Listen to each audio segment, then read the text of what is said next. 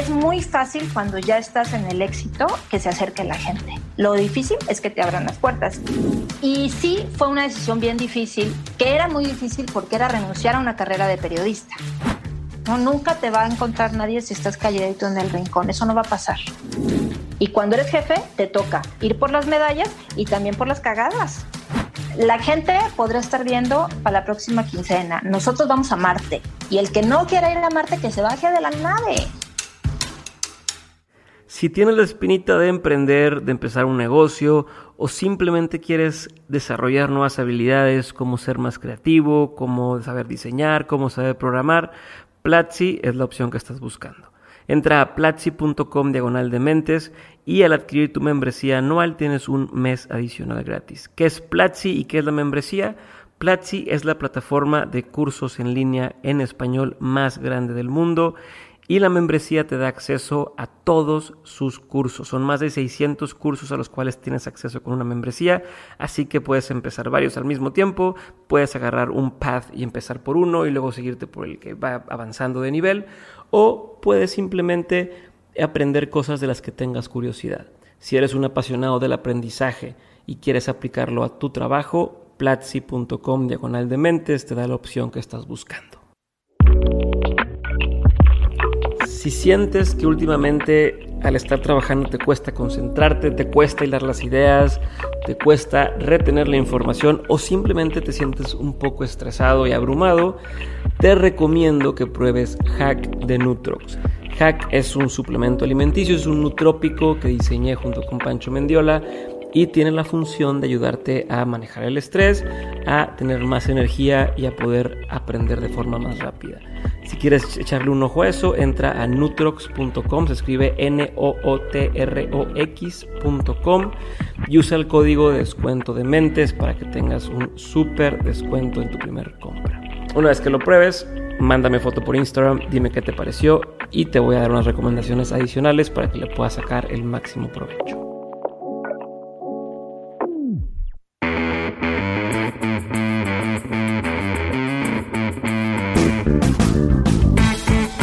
Hola a todos y bienvenidos a un nuevo episodio de Dementes. Yo soy Diego Barrazas y el día de hoy me acompaña Miriam Vidriales. Miriam Vidriales es directora de marketing y comunicación para la división América Latina de Grupo Planeta.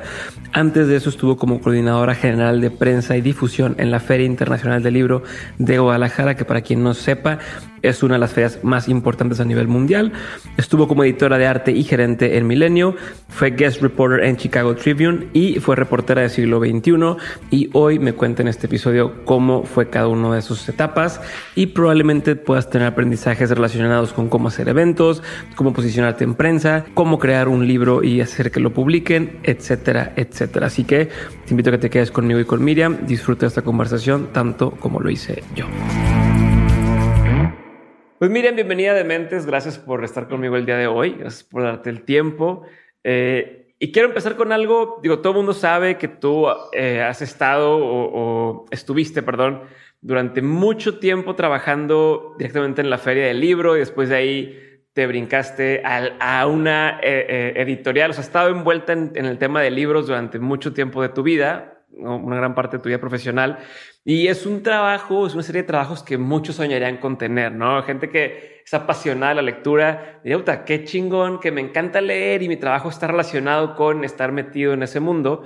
Eh, pero no, no, siempre fue así y no, no, supongo que no siempre soñaste con eso. Entonces quiero saber cómo llegaste a donde estás el día de hoy ¿Y en qué momento te cayó el 20 de que es que yo para esto es para lo que soy buena? Fíjate qué loco. El otro día estaba, estaba pensando en esta cita que teníamos y me acordé, em, me acordé de la primera vez que trabajé en la FIL, que fue cuando yo recién entré al ITESO a estudiar Ciencias de la Comunicación. Y uno de los, eh, de los directivos del ITESO estaba buscando voluntarios para el stand del Liteso en la Feria del Libro. Por supuesto no te pagaban, pero era para mí como la oportunidad de estar 12 horas con un pase gratis y estar todo el día en la feria. Y yo, por supuesto, bueno, la primera, así de yo, yo, yo quiero.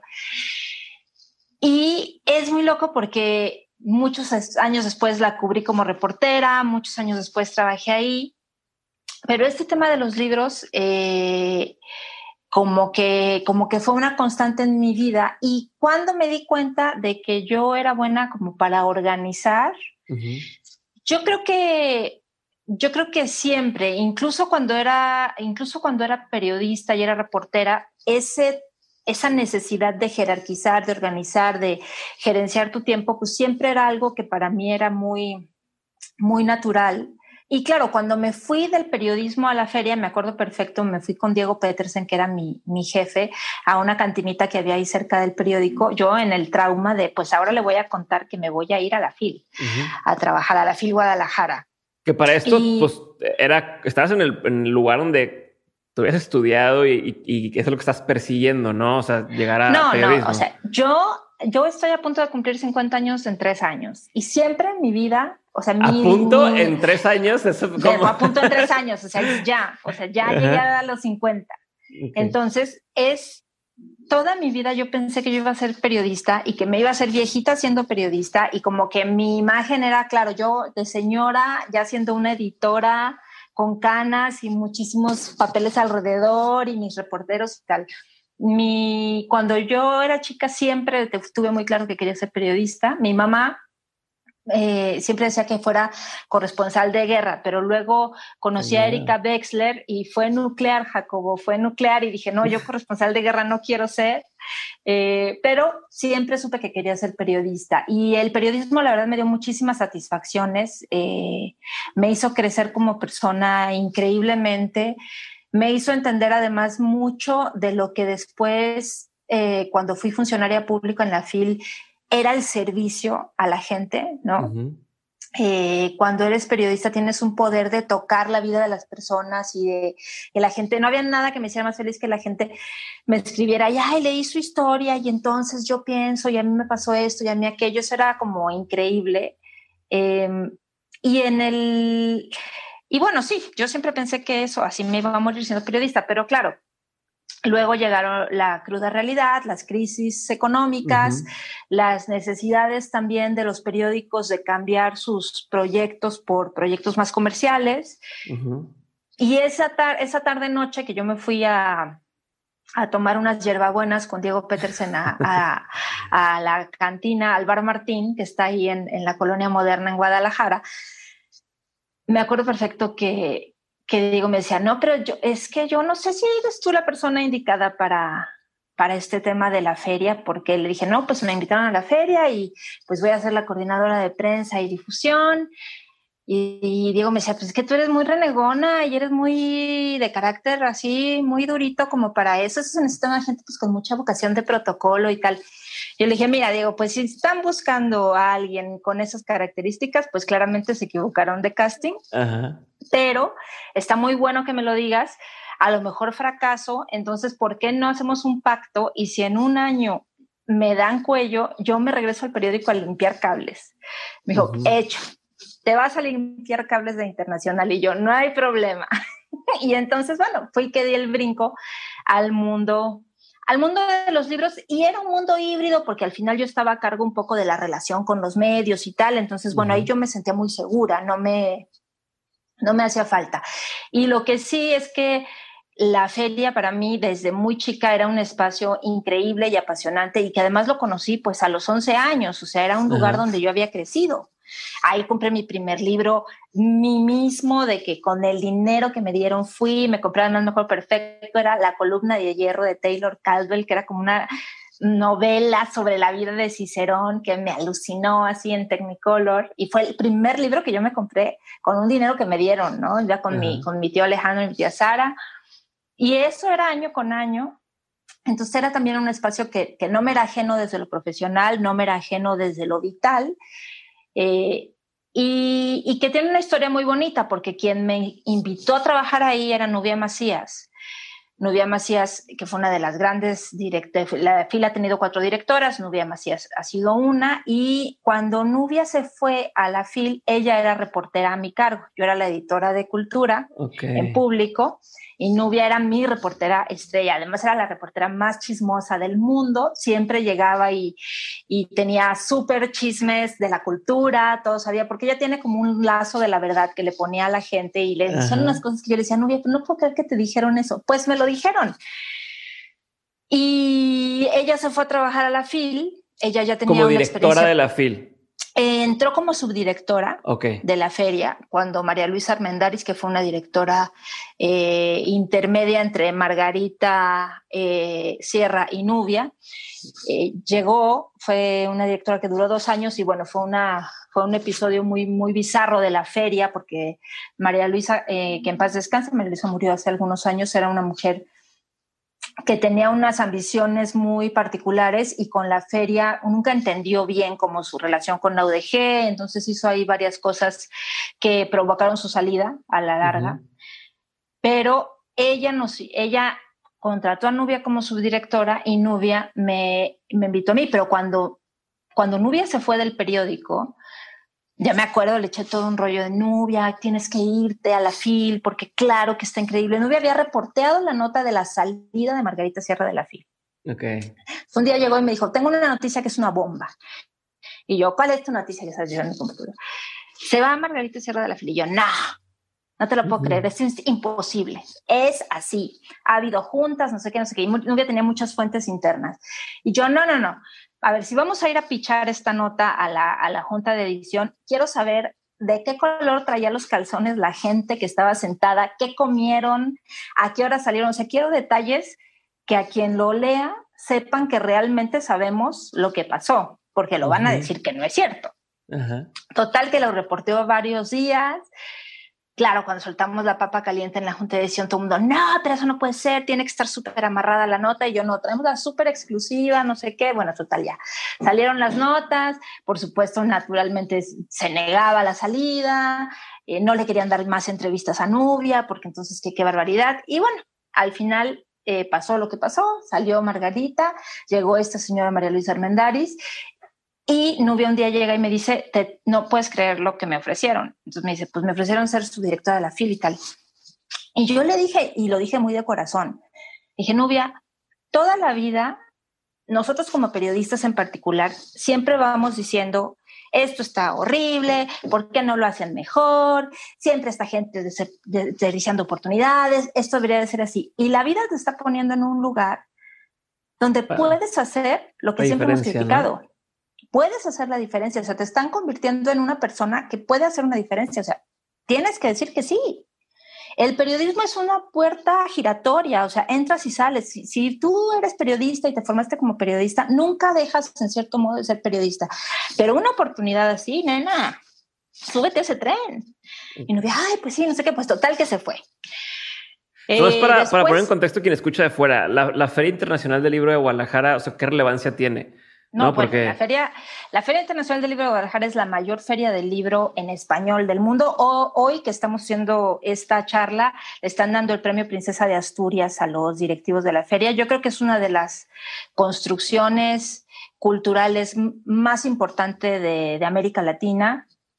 Y es no solo un foro de libros, es un foro de ideas, es un foro de libertad, eh, fue un lugar que se creó fuera del centro, eso fue súper importante, ¿no? Se creó en Guadalajara, no en la Ciudad de México. Tiene una vocación profundamente latinoamericana frente al mundo y eso también es muy relevante. Entonces, es un lugar fantástico. Claro, no siempre fue así. Cuando nosotros entramos a trabajar a la feria, ya era una feria importante en el mundo, pero no se le reconocía ese lugar. O sea, parte, parte del trabajo que hicimos fue que la gente entendiera ese lugar y que se le diera ese lugar. Pero bueno, eso ya es. Ahorita sí, ahorita voy a hablar de eso, pero si sigamos. Esa ya es otra historia. Total, que esta mujer se va, no sé qué, y pues yo, no, sí, debes irte, no sé qué. Luego ya se, se, fichó a Laura Niembro, que en ese momento era la gerente de operaciones del, del diario, y se la llevaron también a ser la directora de contenidos de la feria. Y bueno, pues ya las vimos irse, todo fue muy traumático, porque bueno, además éramos un equipo que era chiquito, era una piña, pero bueno, estaba muy bien que se fueran para allá. Bueno, ya sabes, los cambios siempre son muy complicados. Entonces, una época, unas semanas así súper intensas. Y como a las tres, cuatro semanas de que ya Nubia se había ido y las cosas ya se habían apaciguado y esa nota ya había pasado, nos fuimos a cenar un día y me empezó a decir, me acuerdo perfecto, nos fuimos a un fondue y entonces Nubia eh, me empieza a decir, oye, pues es que fíjate que estaban pensando que en la feria necesitan una persona que se haga cargo de lo de los medios y yo no, pues sí, a fuerzas necesitan, no se tiene que hacer y tiene que llegar más lejos y no sé qué. Dice, entonces, pues quieren a alguien pues que esté muy conectado, que tiene que saber idiomas y me empieza a decir pues como una serie de cosas, ¿no? Y le digo, no, güey, pues está pues está cabrón que encuentres a alguien así, porque pues no sé, no se me ocurre, no está tan fácil. Además, pues sí tiene que ser alguien de Guadalajara, porque eso es muy importante. Le dije, no traigan, traigan a un chilango, no traigan a un extranjero. O sea, la feria es un patrimonio local. O sea, porque la feria tiene un elemento de patrimonio local que es muy relevante. Y además tiene una serie como de conexiones hacia la Universidad de Guadalajara y hacia los ayuntamientos que son fundamentales para que prospere. Bueno, Total que yo hacía la cena, yo así de, no, maestra, pues está cañón. Y se me queda viendo Nubia, ¿verdad? Y me dice, ¿eres idiota? ¿Qué te pasa? Te estoy ofreciendo el puesto. Yo, ah, no, pues dímelo con todas dímelo las así directo. Si no, yo cómo voy a entender, me da mucha risa esa anécdota. Y bueno, pues me dijo, y claro, trauma total. Entonces me empieza a recetar el mismo discurso. ¿No? Pues es una oportunidad de cambiar las cosas, de hacerlas mejor, como siempre hemos pensado, como siempre yo así, no, pues por favor. Entonces ya me fui a la casa, lo platiqué con Eduardo, eh, mi marido, eh, bueno, muchas, muchas emociones. Y sí, fue una decisión bien difícil, que era muy difícil porque era renunciar a una carrera de periodista. Eh, en la que yo tuve muchísimas satisfacciones y sí tenía una vocación muy, muy fuerte. En ese momento, además, eh, público, que era el diario donde trabajábamos, que hoy es lo que se llama Milenio, en Guadalajara, estaba siendo adquirido por el grupo Milenio. Justo estábamos en esa etapa de transición.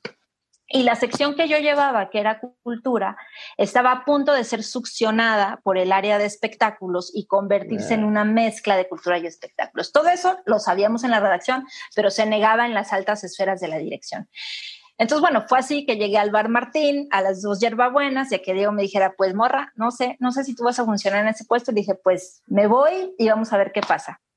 Y pues pasaron 13 años. Pero, a ver, no, espera, espera, no te me vengas así como que hay tres años y listo. No, espérame. este, pero ¿cómo, cómo le haces? Porque si bien dices, era reportera y me, me encargaba el tema del periodismo y demás, pero una cosa es reportear o hacer tu, el trabajo de, de, como reportero y buscar la nota y demás. Y otra cosa es tú buscar coordinar a, a todo un equipo o incluso traer gente de fuera que quiera, o sea, convencerlos de que vengan y, y hagan reportaje aquí a la feria. O sea, son cosas, por más que digas, pues sí, más o menos, es muy distinto. ¿Cómo aprendes? ¿Cómo lo haces? ¿Sabías hacerlo? ¿No sabías hacerlo? ¿Cómo? Bueno, yo, yo sabía ya gerenciar un equipo porque yo era editora. Entonces tenía, tenía editor, a, reporteros a mi cargo. Era un grupo de reporteros extraordinario. Era Nubia Macías, que bueno, fue después directora de la FIL y fue la que me invitó. Estaba Víctor Ortiz, escritor y poeta. Francisco Payó, que hoy es guionista. Eh, estaba Enrique González. Y bueno, ese era como el, como el cogollo. Cuando yo llegué a la feria tenía muchas ideas, tenía muchas ideas de lo que quería hacer y tenía también una idea de la institución. Por supuesto que lo que siempre pasa cuando llegas a un trabajo y siempre pasa es que tú lo ves de afuera y dices, no, pues esto es wow, y no, pues la, la, hora que llegas y ves la obra negra, dices, ah, bueno, o sea, está guau, pero no me lo habían dejado como yo quería. Entonces, por ejemplo, mis dos grandes frustraciones, cuando llegué a la FIL, era mi oficina, mi computadora y tal, y digo, muy bien, ¿dónde está la base de datos de periodistas? Y me dicen, está ahí en tu computadora en un programa que se llama Lotus. Y yo, Lotus, ¿what? O sea, deletrenme eso. Bueno, como el cambio de equipo en la feria además había sido muy dramático, pues no quedaba nadie que me explicara qué chingados era Lotus. Y yo así de pícale, pícale, pícale, pues las máquinas tampoco nunca han sido mucho lo mío y yo, madre mía, ¿qué voy a hacer? entonces dije, bueno, a ver, yo lo que tengo que construir aquí es pues que venga la mayor cantidad de periodistas a cubrir esta feria. Y claramente la feria ya tenía cubierta su cuota local. Los periodistas de México sabían que era la feria e iban, pero el gran faltante era la prensa internacional, ¿no? Entonces dije, ¿quién me puede prestar un directorio donde además de que yo tenga todos los nacionales, tenga todas las agencias que están trabajando en este país? Porque dije, pues primero hay que empezar por las agencias. Y en esa época, Delia Peña era la directora de comunicación del Fondo de Cultura. Y yo eh, fíjate qué curioso, siempre las instituciones públicas, como yo era periodista de cultura, pues a mí me quedaba muy claro el rol que juegan las instituciones públicas. Entonces yo dije, bueno, el Fondo de Cultura es una institución pública que me den su directorio. Yo soy otra institución pública. Entonces le hablé a Delia y le dije, Delia, este, ¿cómo estás? Pues Miriam Vidrales. Nubia era muy amiga de Delia y de su marido, Miguel Ángel Carrera. Los conocía hace muchos años. Estoy trabajando con Nubia Macías y necesito el directorio de medios del fondo. Y Delia me mandó tres carpetas anchas como de 20 centímetros cada una, con todo el directorio de medios del Fondo de Cultura Económica, que eran además unas hojas preciosas mecanografiadas que decían, eh, la jornada, directora, eh, Carmen Lira, en esa época no era Carmen Lira, pero directora, fulano de tal, eh, secretario de dirección, fulano de tal, director de cultura, fulanito de tal, secretaria, era una belleza. Y con ese directorio eran tres, tres. O sea, el mentado Lotus nunca jaló. No, no, el Lotus nunca, el Lotus aprendí a manejarlo cuando llegué a Grupo Planeta, que también tenían Lotus. Ok. es como un, es un, software de CRM. sí, es un software. Es un software como de, de, correo electrónico y tal, pero es distinto y además corre, corría con muchos comandos. Jamás pude. Yo era niña Outlook y de ahí no me iban a sacar. Okay. Ya estaba Outlook en mi vida. Entonces, pues así empecé y literalmente hablaba a las agencias, mucha gente que hoy está en agencias todavía de información o que ya pasaron de las agencias y ahora están en otras, se acuerdan de esa llamada que yo les hice hace, pues ya hace casi 20 años, que les decía, mira, tú no me conoces. Yo soy Miriam Vidriales, trabajo en la Feria Internacional del Libro de Guadalajara, de la que seguramente has oído hablar, pero si no has oído hablar, pues está muy mal y entonces yo te quiero invitar y quiero que vengas y tal un poco ahí lo que tuve que hacer fue un plan que hice conjunto con Nubia y con, y con Laura Niembro, que era el poco dinero que nosotros teníamos para destinar a medios, no lo íbamos a destinar ni a pautas de publicidad ni a nada, porque para quien nos está escuchando, si alguien de los que nos está escuchando ha ido a la Feria Internacional del Guadalajara, va a entender muy bien lo que digo. Es una experiencia intransferible. O sea, yo te puedo contar mira, es una feria increíble, va muchísima gente, los autores son unos rockstars, no puedes creer la cantidad de gente en los stands, los stands son una maravilla, la cantidad de libros, yo te puedo decir el choro que sea, pero es una experiencia que es realmente intransferible. Entonces a mí me quedaba claro que lo que yo necesitaba era tener periodistas que la vivieran. Que vinieran a ver, que no eran lo que me contaron, no son las fotos que me mandaron. Y una vez que se te metía ese gusano, ya el pleito iba a ser que ellos querían venir cada año. Entonces eso fue lo que empecé a hacer y hubo muchísima resistencia. decías, que el presupuesto lo destinabas a qué entonces? A boletos de avión. A traerlos. Y a cuartos de hotel. y a traerlos, además era una, era una conversación rarísima porque esto te estoy hablando, pues estamos a, a, principios de los 2000 eh, de los finales de los noventas, y la gente estaba todavía en un México donde había mucha ah, resistencia a los periodistas a recibir nada de ninguna institución pública, porque todo era corrupción. Era una mordida o algo así. Todo era una mordida en potencia, ¿no? Entonces le hablaba yo a la gente y le decía, mira, yo quiero invitarte, quiero que mandes a un corresponsal. Me acuerdo de Edgar Hernández, por ejemplo, que era un colombiano. Nunca nos conocimos hasta muchísimos años después, pero le llamé y le dije, yo soy Bien Vidriales, quiero que mandes a un corresponsal. La feria es maravillosa. Tú no sabes, él era el, director para América Latina de EFE. Eh, y ese tiene que estar porque tú no sabes lo que es esto para la lengua española, la cantidad de editoriales que vienen. Y él tenía mucha resistencia y me decía, es que yo no sé, mira, yo te pongo el avión, yo te pongo cuatro noches de hotel. Tú me dices, no hay, le dije, no hay ninguna compromiso de cobertura. Si tu periodista viene y dice, esto es una mierda, viene y dice eso. O sea, yo no tengo, no, no es un tema de oficina gubernamental. O sea, tu periodista va a venir y se va a volver loco de emoción. Y entonces me, me, oían así, bueno, pues déjame pensar, lo voy a ver. Y bueno, eran llamadas, esto con todas las agencias, AP, Reuters, F, eh, las agencias venezolanas. A ver, un paréntesis para, para que nos quede claro a todos los que no estamos metidos en el tema de periodismo y demás. ¿Cuál es la diferencia entre una agencia y un medio? No, porque dices primero con las agencias.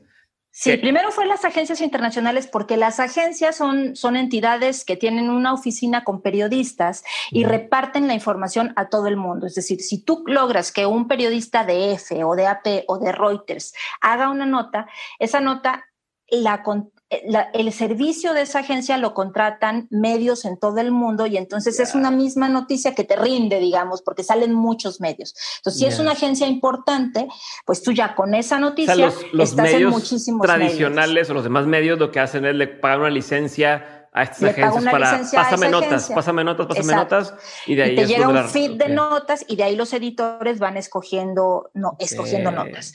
Entonces eso pues era la, la manera más barata y más rápida de llegar como al mundo exterior.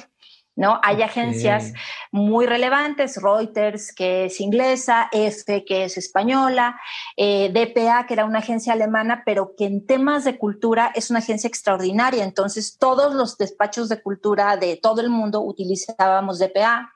Eh, había, bueno, había luego agencias más chiquitas, pero bueno, hasta los chinos de Xinhua yo invitaba. O sea, yo era así, todas las agencias. Eh, y, bueno, ver, comenzaban. No, no, y espérame, espérame, quiero saber otra cosa ahí. Y el beneficio para ustedes de traer a esas personas, ¿cuál era? No, porque. Pues, pero, o sea, ustedes venden ahí, no vendían. O sea, no, o, sea, es como quiero entender cuál El beneficio era, que hablaran de la feria. O sea, mi trabajo en la feria, en la feria era un trabajo fantástico, porque yo era monedita de oro. Yo no vendía los libros, los libros los vendían las editoriales. Yo no tenía los autores, los autores eran de las editoriales, pero mi trabajo era que todo el mundo hablara de esa feria. Todo el mundo en todo el mundo. Entonces, pues yo lo que hacía, lo que yo tenía era un exceso de información, un exceso de contenidos, una cantidad de autores que te matabas. Y lo que yo tenía era que hacer, era como una gigantesca jefa de información que tenía que acomodar todo eso de acuerdo al perfil de los medios y a dárselos. Que esa fue otra parte importante que yo le debo al periodismo de que me haya ido bien en la FIL. Porque bueno, una vez que me decían que sí, sí, está bien, va mi periodista, pero ¿qué va a hacer? Ah, espérame tantito. Entonces, lo que me dedicaba a hacer era de todo el programa, de, autores, de presentaciones y tal, decir, una agenda. A, este periodista le tenemos que ofrecer esto.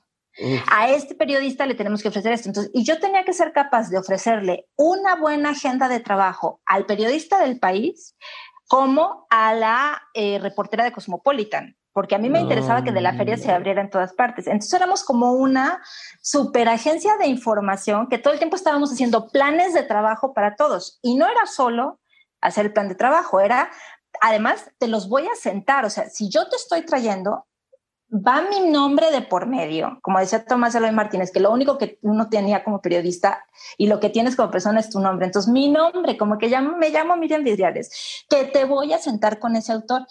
Entonces también tenía que hacer mucho el puente con las jefas de prensa de las editoriales.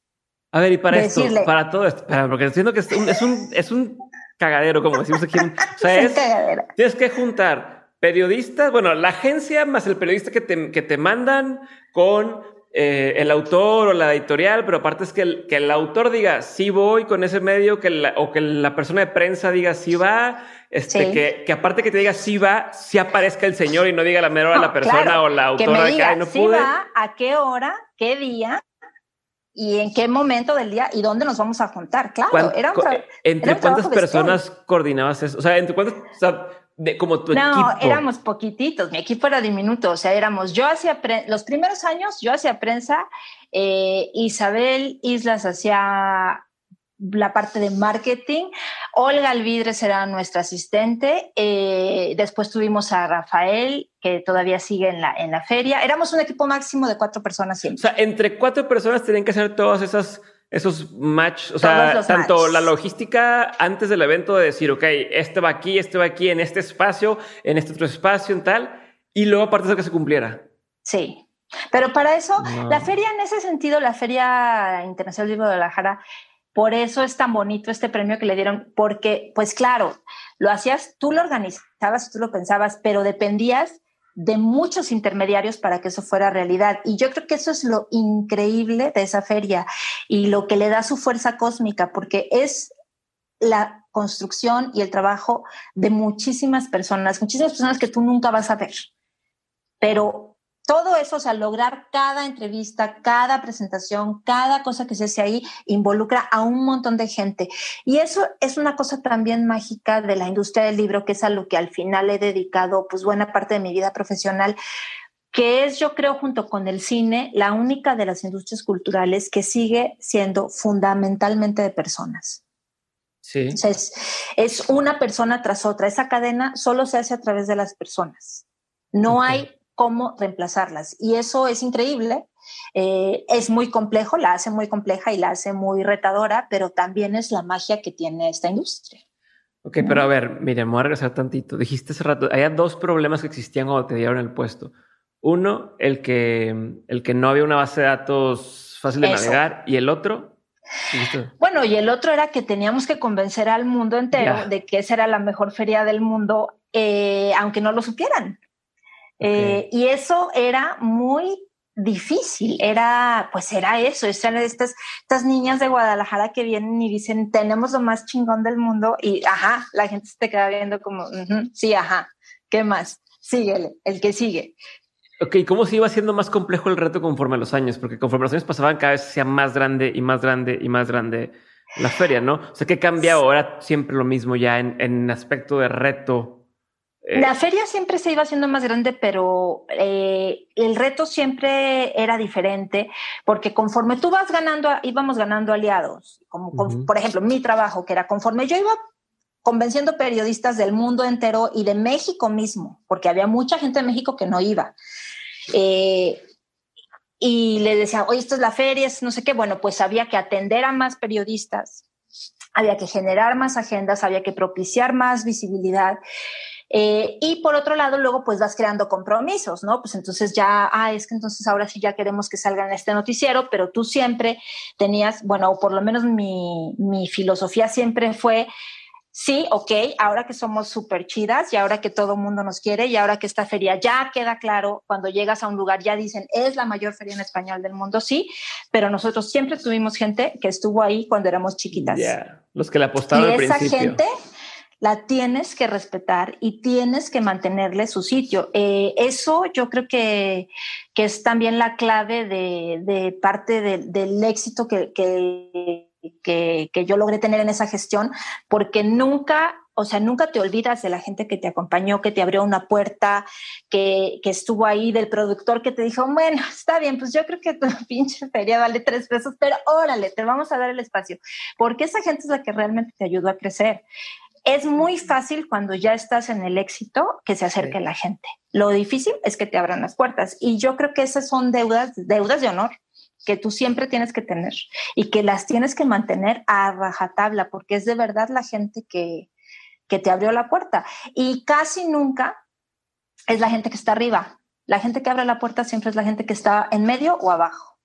Y esa es tu gente. O sea, la secretaria, el asistente, el productor, la productora, y al final sí, pues ya llegas con el anchor y con el periodista que es el, el más chido, pero y al final se hacen tus amigos y al final, después de muchos años, pues te reconoces, los reconoces, hay una complicidad, pero los que te abrieron la puerta siempre son otros. A ver, ¿y cómo te, cómo te mantienes con esos contactos a lo largo de los años? Porque supongo que muchos de los contactos o esas personas que conociste estando en la FIL, te las llevaste, entre comillas, o sea, los contactos los sigues teniendo para tu siguiente reto que fue editorial, ¿no? Y de pronto ya tienes una pequeña base de donde empezar a decir, ahora, volteen ahora a ver esto otro que estamos haciendo, ¿no? Pero ¿cómo te mantienes? ¿Cómo mantienes esa relación? Y, más porque pues tampoco son compas de ah, vamos a echar una cheve. no, no. bueno, es una relación de, de, mucho respeto profesional, pero también de complicidades personales. O sea, yo creo que, que es una mezcla de las dos cosas. Y bueno, lo importante es pues acordarte siempre de dónde empezaste. Y eso es bien difícil. Eh, es muy fácil que se te suba, que te, se, te suban los humos y decir, no, pues yo ya soy una chira ejecutiva chilanga y ustedes me la pelan. Pero mira, para mí ha sido muy fácil porque yo siempre, aun cuando me fui de la feria y entré en Grupo Planeta, que es una editorial muy grande y muy importante en español, eh, siempre volvía a la feria, ahora pues con otra camiseta. Y entonces ahí pues era muy chido pues volverte a encontrar a la gente y la verdad es increíble.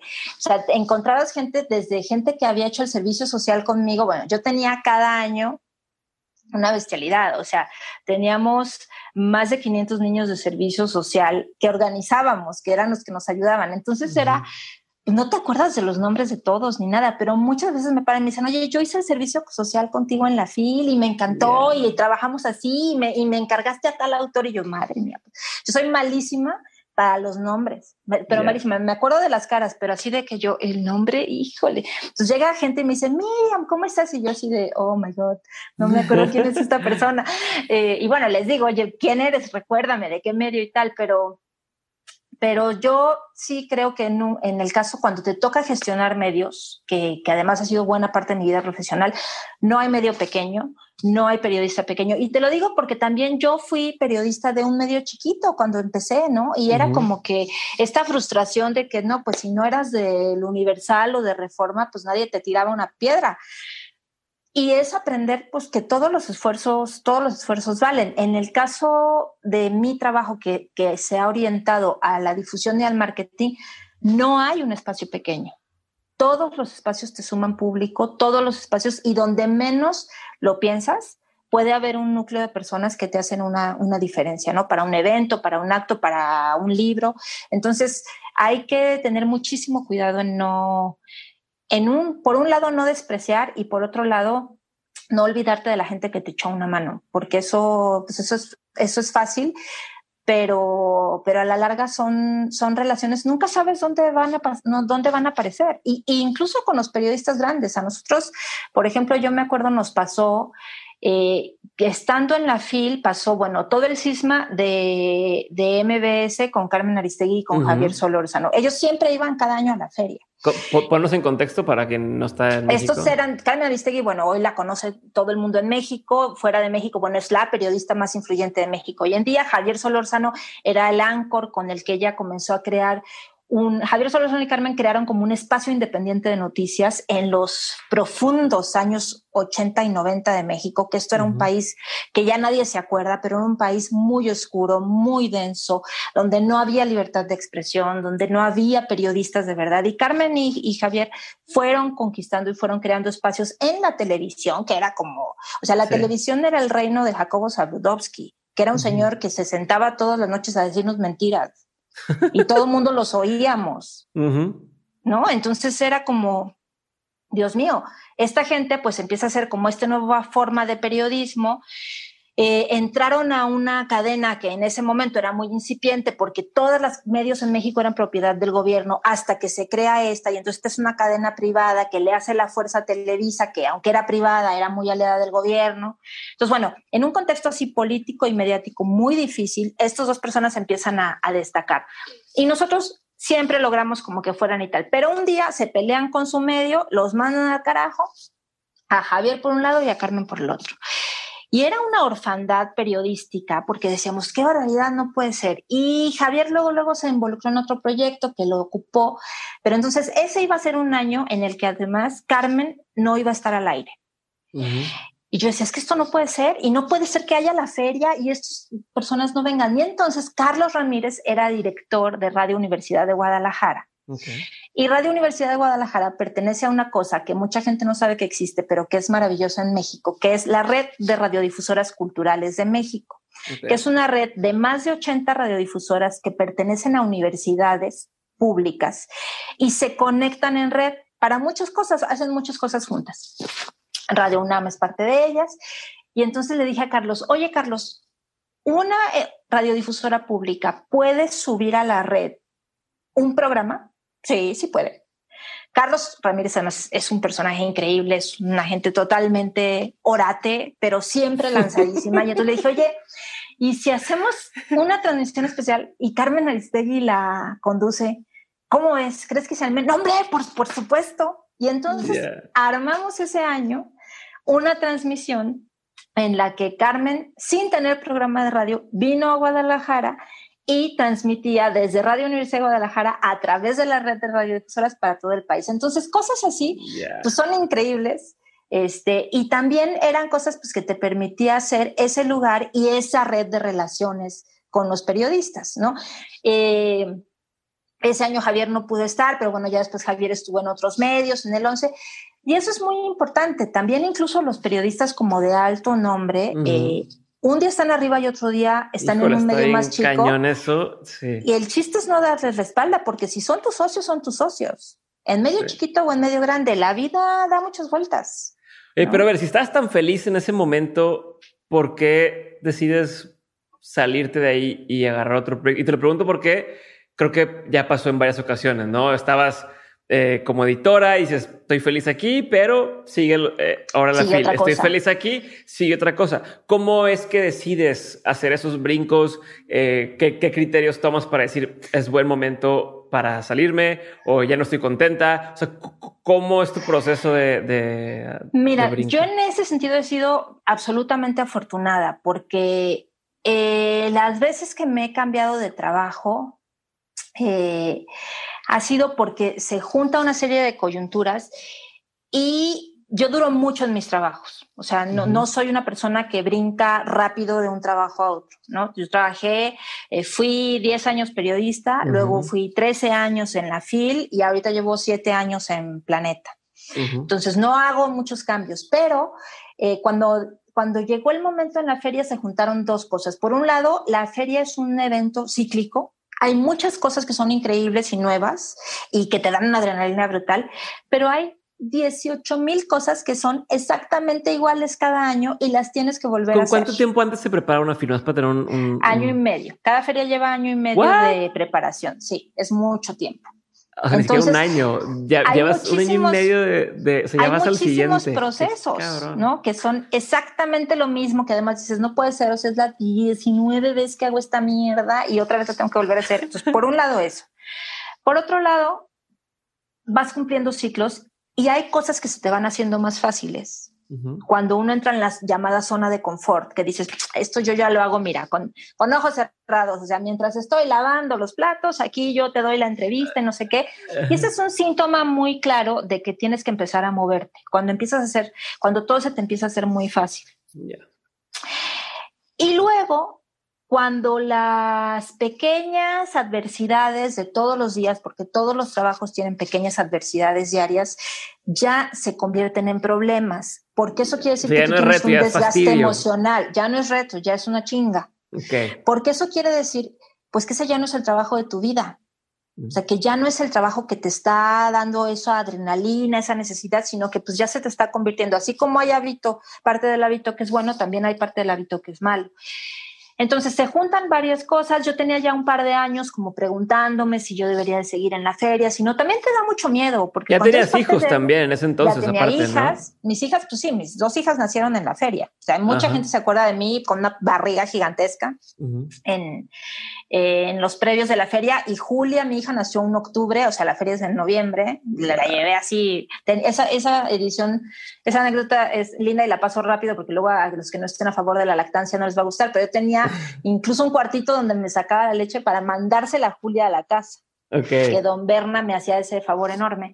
Eh, pero bueno, eran otros tiempos también de acelere, pero no solo vitalmente, sino que también cuando empiezas ya a preguntarte, pues, si yo debo estar aquí, sino te da mucho miedo dejar algo exitoso. O sea, dejar algo que está en su máximo éxito, pues uno dice, híjole, quizá no es el año, mejor me aguanto, este, no sé si deba irme y tal. Pero al final a mí lo que me empujó también fue que Nubia Macías, que fue la persona que a mí me invitó a integrarme al equipo y que fue durante 11 años directora de la feria, eh, se mudó de, de, demostrador y justo se fue a Grupo Planeta.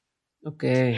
Cuando Nubia se fue, pues fue muy traumático porque nunca esperas esas cosas. O sea, aunque siempre sabes. Oye, esa Nubia siempre te abandonó, qué bárbara. Siempre me abandonó. Ella es más grande, más chica que tú. Es más grande, un poquito más grande, sí. Pero somos muy amigas. La verdad es que es una, una gran, gran amiga a lo largo de, los años no solo forjamos, somos un perfecto matrimonio profesional, pero además tenemos una amistad que, que, ha superado eso, porque luego ya dejó Planeta y yo me quedé y eso logramos que no, que no sea un problema, ¿no? Entonces, pero cuando se fue, pues fue muy, muy sintomático y para mí sí fue una, un punto de, inflexión muy fuerte, porque yo dije, bueno, yo aquí, cambiando de dirección en la feria, yo tengo como dos caminos. Mantenerme y ser la persona que ayuda a esta nueva persona a cambiar este proyecto y a renovar este proyecto, lo cual emocionalmente es muy complicado porque cuando tú ya fuiste responsable de un pradito y pusiste esas flores y se ven bien chulas y mira ese arbolito que yo me acuerdo cuando plantamos el arbolito y llega alguien que dice, no, no, ese árbol a la chingada que nos está haciendo sombra y estos setos los vamos a cortar y vamos a poner otras, es muy difícil. Uh. Emocionalmente necesitas mucha fortaleza. Y por otro lado, pues son oportunidades, son puertas que se abren en ese momento. Es decir, yo puedo aquí perpetuarme 10 años más y durar toda mi vida esto, o puedo cerrar esta puerta, dar las gracias, decir, fue increíble hasta aquí, pero ya no soy la persona que va a poder seguir este proyecto. Pero qué cabrón irte en un punto, o sea, dijeras tú, es que ya está en declive y ya la gente no quiere ir y ya no va, pero, pero irte de un proyecto cuando, cuando va todavía en su vida y le queda mucho por subir, pues requiere de ciertos pantalones, decir, pues, pues de ciertos ovarios. Sí, ¿no? sí, pero también son, es el buen momento también para irse, porque, porque uno no quiere irse cuando ya tú estás de la chingada. Sí es muy tarde. cuando todo está bien, cuando vas a regresar y te va a dar gusto, cuando además dejaste, cuando dejaste bien las cosas, dejas un changarro arreglado, estas son las llaves, aquí está la puerta, aquí está la escoba, aquí está el directorio que yo no encontré cuando me fui, aquí entras, así se organiza. Estos son, eh, entonces, bueno, al final decidirme no fue nada fácil, pero también me quedaba claro que Marisol Schulz, que era la persona que llegaba, eh, cuando tú eres en un equipo muy chiquito, la persona que se encarga de comunicación sí exige un cierto nivel de compenetración con el líder del proyecto, con los líderes del proyecto. Eh, y ese, esa compenetración se da pues, por la confianza, por la amistad, por los años de trabajo. Es muy difícil arrancar de nuevo, sobre todo cuando tú ya traes muchas maletas. Entonces yo sí tenía la claridad de que no era la mejor persona para ella, de que me iba a costar mucho trabajo, de que iba a estar todo el tiempo comparando. Y eso es muy injusto para el que llega también. Y yo lo que sí creo, y siempre ha sido así en mi vida profesional, tú tienes que ser la mejor persona en ese trabajo y ese trabajo tiene que estarte dando lo mejor para ti. O sea, tienes que levantarte todos los días con flojera o sin ella, pero diciendo, yo soy la mejor persona para ese trabajo, o sea, nadie lo va a hacer mejor que yo. El día que eso empieza a no pasarte y que te pasa más de tres veces a la semana, ya no eres la mejor persona para ese trabajo.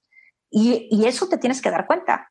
Creo que mucha gente se queda en trabajos que no le gustan, pero que puede hacer los puede hacer a ojos cerrados por eso, porque pues dices, bueno, pues está bien, pero si no, pues vendrá otro, pero yo igual esto lo puedo hacer y ya estoy a gusto. Y pues yo por suerte pude dar ese brinco, dejé la feria y a los poquitos eh, semanas de dejado, cuando dejé la feria, me acuerdo perfecto que además le avisé a muy poca gente, entre ellas no le avisé a Nubia, porque ella, yo había, ella se vino a ser directora de Grupo Planeta en México. Y en una de las charlas que tuvimos me dijo, no sabes la cantidad de gente que me habla para pedirme trabajo. Ok.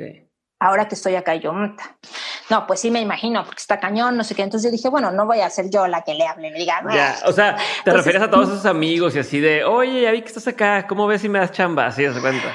Pues sí, pero no, más bien me salí, empecé a armar un proyecto, eh, quería hacer una consultoría para eventos culturales chiquita, como, como dije, bueno, pues mira, esto es lo que yo sé hacer, vamos a empezar, me asesoré con un par de amigos, un amigo muy querido de acá, Luis Miguel González, que, que dirige el, el economista fue muy claro conmigo, claro, Dios me dijo, mira, es muy difícil que a ti te contraten si no tienes una experiencia en el chilango, porque la gente aquí en México es así.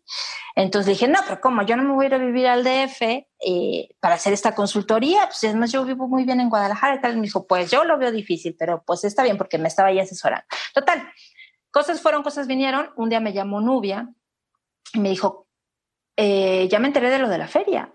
¿Cuándo empezabas a decir? Le dije, bueno, pues ya te estoy diciendo, pues es que no te quise avisar así tan pronto porque pues ya sé que tú estás muy agobiada y tal. Y me dijo, ah, pues muy bien, no sé qué, pero ¿y qué piensas hacer? Le dije, no, pues, este, pues estoy viendo que si la consultoría, que si esto, que si lo otro. Y me dijo, oye. Pero te saliste sin nada. Realmente saliste sin nada. Sin nada. Sin nada. Con, con, mis cositas por delante y chao, chao. Con mucho agradecimiento, con muchas cosas me llevé, pero pues ahí. Entonces me dijo, oye, pero pues, ¿por qué no nos haces un proyecto? Yo estoy hablando con José Calafel, que es el delegado para América Latina de Planeta, y, pues creemos que, que, se puede hacer una cosa padre, ¿por qué no te vienes de jefe de prensa? Y le dije, no, sabes qué es que yo, después de haber estado en la feria, la verdad es que esto de ser jefa de prensa de una editorial, pues no, yo ya creo que no, creo que eso ya vimos cómo funciona. Me dijo, Novia, bueno, hazme un proyecto preséntanos una propuesta. Y yo y ella y, y, varias amigas que trabajábamos en el tema editorial, habíamos hablado mucho siempre de cómo se lleva este tema del marketing y la comunicación en las editoriales, cómo había un modelo muy viejo en el que las dos áreas estaban separadas, no funcionaban, no había sinergias, se gastaban una cantidad de recursos absurdos. Y entonces yo tenía como una idea muy clara de qué podría ser una dirección diferente de, estas áreas. Una pregunta antes de que avances. Por ejemplo, eso que hablas de un modelo muy antiguo de, marketing y de comunicación y demás. Eh, ¿Te refieres, por ejemplo, ese equipo se encarga de que se conozca la editorial o que se conozca cada uno de los publicaciones? O sea, los libros. Y ¿Me podías dar un ejemplo de cómo era antes? O sea, cómo era este, este modelo antiguo que no está funcionando tan bien para entenderlo. Bueno, es un modelo antiguo que mucha gente sigue haciendo, debo aclarar. Pero a nosotros nos parece muy antiguo porque era. Las, para empezar, los, los jefes de prensa que se llaman de las editoriales, su chamba es eh, libro por libro darlo a conocer. Esto es de una, de una dificultad espantosa, porque si tú eres eh, cualquier industria, o sea, si tú haces cremas, si tú haces jabones, si tú haces tornillos, si tú haces, eh, incluso eh, si eres director y haces una película, tú tienes una serie de productos que tienes que promover y entonces, bueno, pues si eres L'Oreal, tienes tantos artículos que tenemos que vender al año. Pero el tema de los libros es que cada libro es un ítem único, espectacular y fantástico, que tiene su único autor y las editoriales tienen una línea por mes de 30 libros diferentes, cada uno que hay que promover.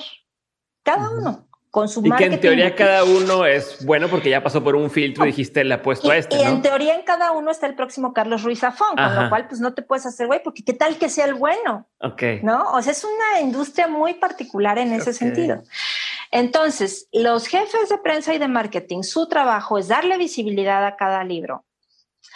De acuerdo a los criterios de cada empresa, pues dónde está puesto el dinero, si este tiene más ejemplares. Pero otra duda más, ese, ese jefe de prensa no escogió al autor. Hmm. No, o sea, el autor no, se lo escogió el editor. Ajá, y el editor le dice: Estos, estos son los que tienes que comunicar. Estos son tus hijos. Lee el libro. Estos son tus hijos. Sí, no, pues si te da chance lo lees, pero si tienes 30 libros al mes, pues ni siquiera alcanzas a leerlos, lees la contratapa, si te va bien, ¿no? Entonces, por un lado es esa dificultad como de los muchos productos. Por otro lado, no se acostumbraba que las áreas de marketing y de comunicación, las áreas de comunicación eran muy endebles, porque siempre se ponía, se pone el, músculo en que pues es que el autor va a ir a dar entrevistas. Bueno, pues sí, pero hoy ya sabemos pues que la comunicación es mucho más que dar entrevistas. La comunicación es cómo, cómo envuelves el paquete, cómo haces la historia, qué historia hay detrás de ese libro, cómo se le haces llegar a los lectores. No es nomás que el autor vaya y se siente. Y no puedes pensar que una campaña de comunicación de un libro son las 40 entrevistas que si te va bien le vas a poder conseguir a ese autor. Okay. ¿No? Entonces, la comunicación era algo mucho más complejo. Además, yo, con formación comunicóloga, siempre me frustraba eso, como que yo decía, pues es que este libro como que tenía más que dar, pero pues no hay manera.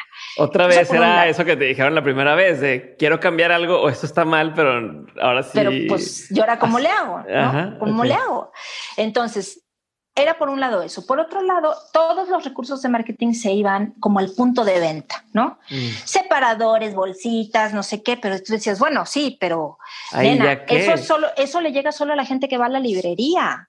Y todos los que no fueron, ¿Dónde están los lectores? Porque por otro lado, yo sí tenía como un componente particular en mi pienso, que era los lectores.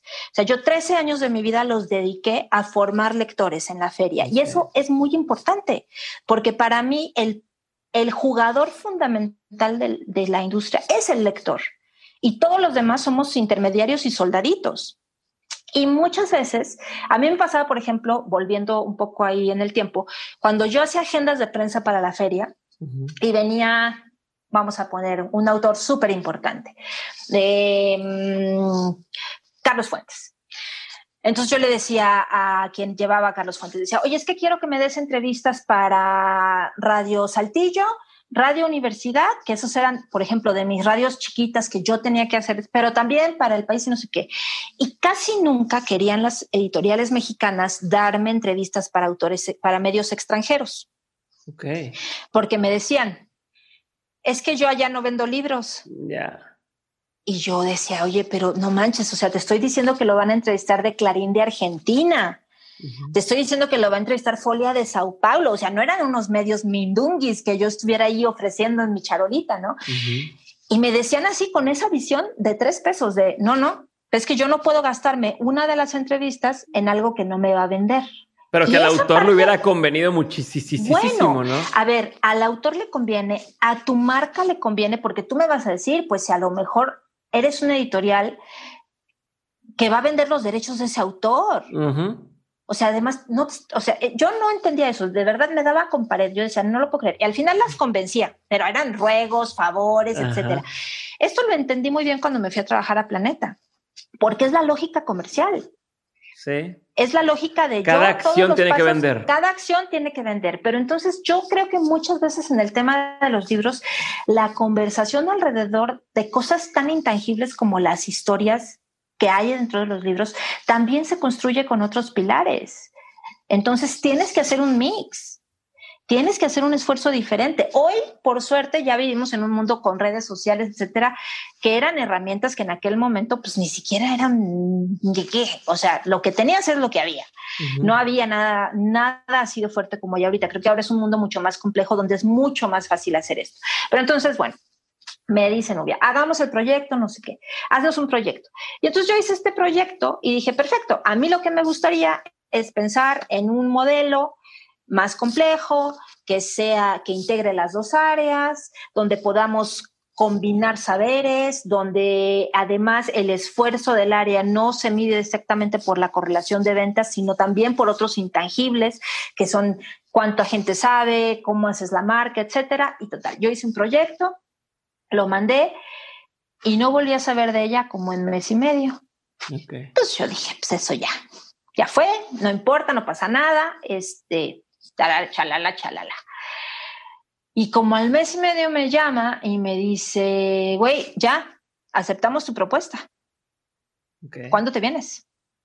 Ah, o sea, a, la Ciudad de México, porque yo vivía en Guadalajara y yo así, ¿what? No, pero eso no se suponía que iba a pasar, tenía que haber pasado de otro modo. Bueno, total, cuento, cuento largo, corto, hice mis maletas, me vine para Ciudad de México y arrancamos ese proyecto que iba muy en consonancia con lo que ya había planteado hacía un par de años José Calafel en Planeta y, tenía que ver con esta idea pues, de, hacer una cosa fusionada, más moderna, más 360, eh, en un mundo editorial en donde el marketing estaba comenzando a tomar otro papel muy relevante porque era un mundo en el que había un paradigma muy fuerte que estaba cambiando, que es que hasta antes las editoriales no se hacían cargo de los lectores, porque los lectores eran un tema de los libreros y de las ferias y de otros intermediarios, pero con la llegada y sobre todo la instalación ya en lo social real de las redes sociales, se abrió una ventanilla en la que los editores tienen contacto directo con el lector y no puedes obviarlo. Entonces eso cambia las reglas del juego radicalmente y permite comenzar a construir desde, desde otros lugares y desde otras herramientas y desde otros motores. Eh, y eso pues ha sido un cambio pues muy importante en los últimos 15 años en la industria editorial, ¿no? Entonces pues por suerte me toca ese momento, me vengo para acá, y pues esa historia se está escribiendo ahí todavía. Pero a ver, además para, para entenderte, ¿cómo le haces? ¿Cómo llega alguien con una mentalidad distinta? Por más que te diga, bueno, vas a ser directora de marketing, que no sé si entraste así como directora de, sí, de, marketing y comunicación. Pero entonces, ok, era directora, pero a tu cargo está una serie de personas, como dices, jefes de prensa, bla, bla, bla, que ya están acostumbrados a hacer las cosas de cierta forma que están tratando de cuidar su chamba y decir, a ver, a mí, yo tengo que llegar a estas cuotas o tengo que hacer tal cosa y no me van a, no quiero que me corran. Este, ¿Cómo llegas a cambiar la forma de hacer las cosas sin que te voten o, sin que te digan, sabes qué, este, no te voy a hacer caso? No, pues eso sí es muy difícil. pero bueno, tienes que irlo construyendo día a día. No, pero si puedes ayudarme a desmenuzarlo un poquito tuve la suerte en Planeta de que aterricé con un, con un equipo que estaba muy dispuesto al, muy, no tan dispuesto al cambio, pero muy dispuesto a, arriesgar, que yo creo que es lo que es siempre importante. Eh, lo primero además que hice fue, y que yo creo que es algo que te ayuda siempre que llegas a un trabajo nuevo, pues primero llegué a preguntar cómo. Yo tenía tres meses de gracia. O sea, a mí me contrataron y me dijeron, tienes tres meses para, para aprender y a partir del tercero vamos por resultados. Entonces me dediqué a incordiar a toda la gente que yo podía y me sentaba y le decía, vengo, llegaba con mi libretita y mis preguntas y decía, vengo a que me cuentes cómo se hace un escandallo, por ejemplo. Un escandallo es una cosa que es el presupuesto original de un libro, es como el ah. esqueleto en el que nace un libro. Yo pensé que era como un escándalo, un escándalo. un escándalo, un escandallo te dice cuánto cuesta el papel, cuánto va a costar la producción, cuánto va a medir, cuánto va a pesar, cuánto estás pagando de derechos, cuánto se está pensando del royalty, cuánto estás dejando de ganancia, en fin, tiene como una serie, es como un presupuesto del libro. Entonces, cuando yo me enteré que existía eso, porque tampoco sabía que existía, dije, a ver, perfecto, entonces fui con Gabriel Kopka, que era nuestro control, y le dije, explícame qué es eso, cómo es, quién lo hace, cómo lo hace, como el origen de eso preguntaba todo, o sea, ¿cómo se, cómo es, cómo se venden los libros? O sea, a ver, me fui con vendedores a su ruta, así de, mm, a ver, ¿esto cómo es? O sea, tú llegas, haces así la venta, le dices esto, o sea, como tratar de entender a qué mundo estaba yo llegando. Yo estaba llegando además a la al grupo editorial más importante en lengua española, son unos monstruos. Y como siempre, como cuando llegué a la FIL, había cosas que eran increíbles, super profesionales, modernísimas, y había otras que eran así de, no puedo creer esto. Había Lotus, por ejemplo, que yo decía, me mato con este sistema, o sea, no lo entiendo. Pero no está cañón, ¿cómo pasa mucho eso? ¿Cómo, cómo pasa que subes a cierta empresa, cierta persona, esta figura que dices, ay, cabrón, ¿cómo él está haciendo? Y luego te metes a las entrañas y te das cuenta que hay muchas cosas que están descuidadas y que dices, ¿cómo llegó aquí? Con todo este desmadre que traen atrás, ¿no? Este, pues es que eso es para Rompe la imagen que tenías de. Siempre pasa en las empresas y más en empresas grandes. Entonces, ¿por qué? Porque lo que las hace triunfar son inercias muy grandotas, pero luego el diablo está en los detalles y hay detalles en los que nadie se fija y más si no ha habido una persona pues que sea responsable a full de esa área. Entonces, muchas veces también cuando llegas a un trabajo siempre tienes como dos tensiones por un lado hay que aprender, hay que preguntar, preguntar todo y preguntar hasta la, ignominia, o sea, ya de que te cierran la puerta de que ahí viene esta vieja a preguntar otra vez, no tengo media hora más que regalarle. A mí mucha gente me corría a su escritorio y me decía, perdón, es que ya no te puedo seguir contestando porque la neta tengo trabajo y tú pues estás aquí bien contenta con tu libreta, ¿no? Pero una vez que sabes cómo funciona, tu disyuntiva es, yo voy a seguir haciendo las cosas como se hacen porque así se hacen o voy a preguntar por qué las hacemos así y voy a proponer cómo cambiarlas. Y el mix entre eso, pues es el mix en el que, en el que puedes o no hacer un cambio radical. Los cambios siempre generan mucha resistencia, eh, siempre además, no siempre, pero a veces llegas a espacios en donde el, el pedacito de autoridad o de poder que tú tienes que tener ya está repartido en otras personas y te toca recuperarlo y eso es una pelea mortal. Eso es bien fuerte y es muy fácil hacer muertos en ese camino. Y lo tienes que, pues, pues sí, lo, tienes que hacer porque es tu trabajo. O sea, es tu trabajo. Y por otro lado, tienes que tener muy claro eso. ¿Yo a qué vine aquí? ¿A hacer amigos o a trabajar? ¿Cuál es tu misión en eso, ¿no? Y yo en ese sentido siempre he sido muy ambiciosa. O sea, yo siempre que llego a un lugar, que tengo una frase que es, la gente podrá estar viendo para la próxima quincena, nosotros vamos a Marte. Y el que no quiera ir a Marte, que se baje de la nave. Pero aquí vamos a llegar a Marte. No sé si hoy, si mañana o en seis meses, pero esa es nuestra misión. Entonces son vocaciones distintas y hay cosas que haces porque vas a llegar a Marte y hay otras cosas que haces pues, porque es la chamba de todos los días y tienes como que, que separar. Entonces cuando yo llegué pues sí había muchas cosas, primero que organizar diferente, eh, hubo, hubo desde cambios de de decirle a una persona, no, pues tú te estás encargando ahorita de estos sellos, pero estos sellos pues no rinden lo suficiente como para que haya una persona dedicada a su comunicación, chula, salen tres libros al mes, así que te olvidas de esto y vamos a hacer el equipo, reorganizar el equipo de manera diferente. Eh, hasta procesos, o sea, procesos de darme cuenta, por ejemplo, que las niñas de, de prensa pasaban dos días de la, de, de la semana haciendo paquetes y yo decía, ¿por qué hacen tantos paquetes? Ajá. pues porque cada libro, cada libro que mandábamos tenía que ir en un sobre, tenía que ir dirigido a una persona, tenía que tener una dirección. Y entonces estas niñas dedicaban dos días de la semana hacer paquetes. Entonces yo dije, ¿pero cómo? Dos días de la semana, eso quiere decir que son ocho días al mes, eso quiere decir que tal porcentaje de horas de trabajo se está dedicando exclusivamente a que estas niñas hagan mensajería. A ver, pues espérame, o sea, ¿cómo cambiamos eso? Y es pues hacer esos números, hacerte esas preguntas. Yo creo que mucho es ver como el trabajo de la gente. Cosas que con mi primer equipo me acuerdo perfecto. Lo primero que me dijeron en Planeta cuando llegué era, tienes que organizar bien el presupuesto, porque el presupuesto del área está gastando mucho y no nos queda claro en qué. Entonces, claro, cuando tú eres un jefe de, prensa y de comunicación y marketing, tu chamba es gastarte la lana de la empresa. O sea, nuestra misión es gastar y eso a mí me encanta porque es padrísimo, te toca gastar, pero pues tienes que contar en qué gastas y cada gasto que tú hagas tiene que estar justificado para un beneficio para la empresa. Entonces, si nuestra chamba es gastar dinero, hay que gastarlo organizadamente. Entonces me acuerdo que le pregunté a, la, responsable de marketing del, área de marketing, le dije, oye, ¿cuánto nos estamos gastando en, presentaciones del libro? Me dijo, mm, no, pues no sé. Ok. Y luego le pregunté a la responsable de diseño, oye, ¿qué lana al mes nos estamos gastando en impresos? No, pues no, no lo tengo claro, pero si quieres te lo saco. Entonces lo que me di cuenta es que nadie en el área llevaba un control presupuestal mental.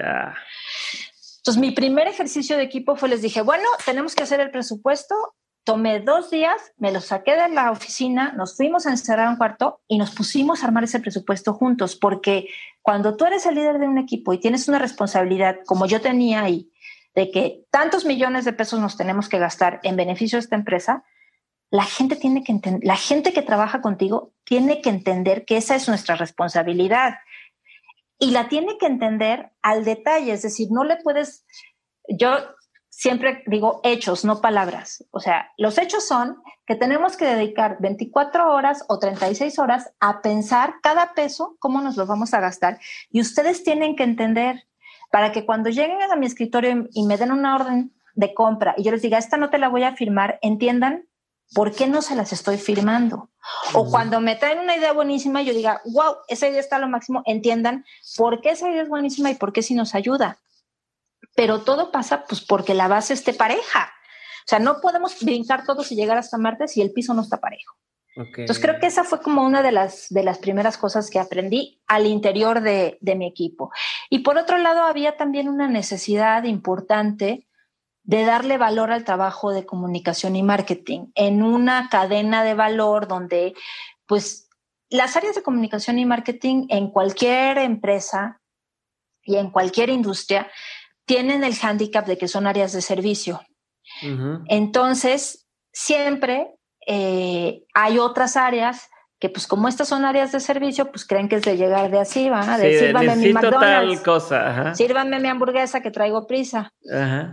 Pero una cosa es que seamos áreas de servicio y otra cosa es que no seamos áreas estratégicas. Entonces yo creo que ese balance de entender, sí, aquí te vamos a dar el servicio, pero no servimos de todo y no servimos a la carta aquí hay una serie de cosas que se tienen que hacer y hay otras cosas que desarrollamos. Entonces, esa atención, comenzar a construir esa, esa concepción del trabajo de comunicación y marketing, también pasaba, pues por, pasa muchas veces por decir que no, ¿no? Porque la gente cree que hacer bien tu trabajo es decir a todo que sí, pero muchas veces tu trabajo es decir, no, eso no vamos a hacer.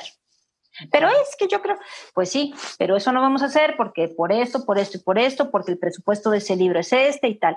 Entonces fue un aprendizaje rudo, no te voy a decir que no, fue un aprendizaje colectivo y en ese sentido fue muy interesante porque todos aprendimos eh, y nos equivocamos muchas veces pero cada error nos llevaba como a decir, ah, no, pues esto es de otro modo, esto es así, y a la larga logramos crear un sistema de trabajo que, que combinaba muy bien las dos áreas y que en el caso de la industria editorial, además, los libros no tienen presupuestos millonarios.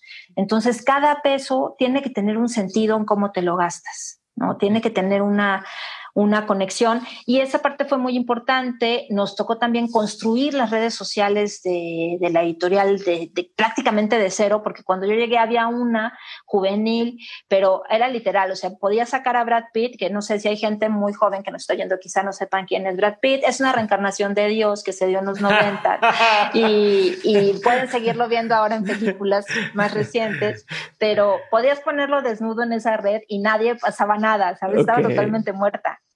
Entonces, fue desde eso, o sea, y ahí fue increíble porque trabajé con, con Ricardo Farías, que lo conocí por azares del destino, por otra cosa. Me suena. Sí, un tipo muy genial.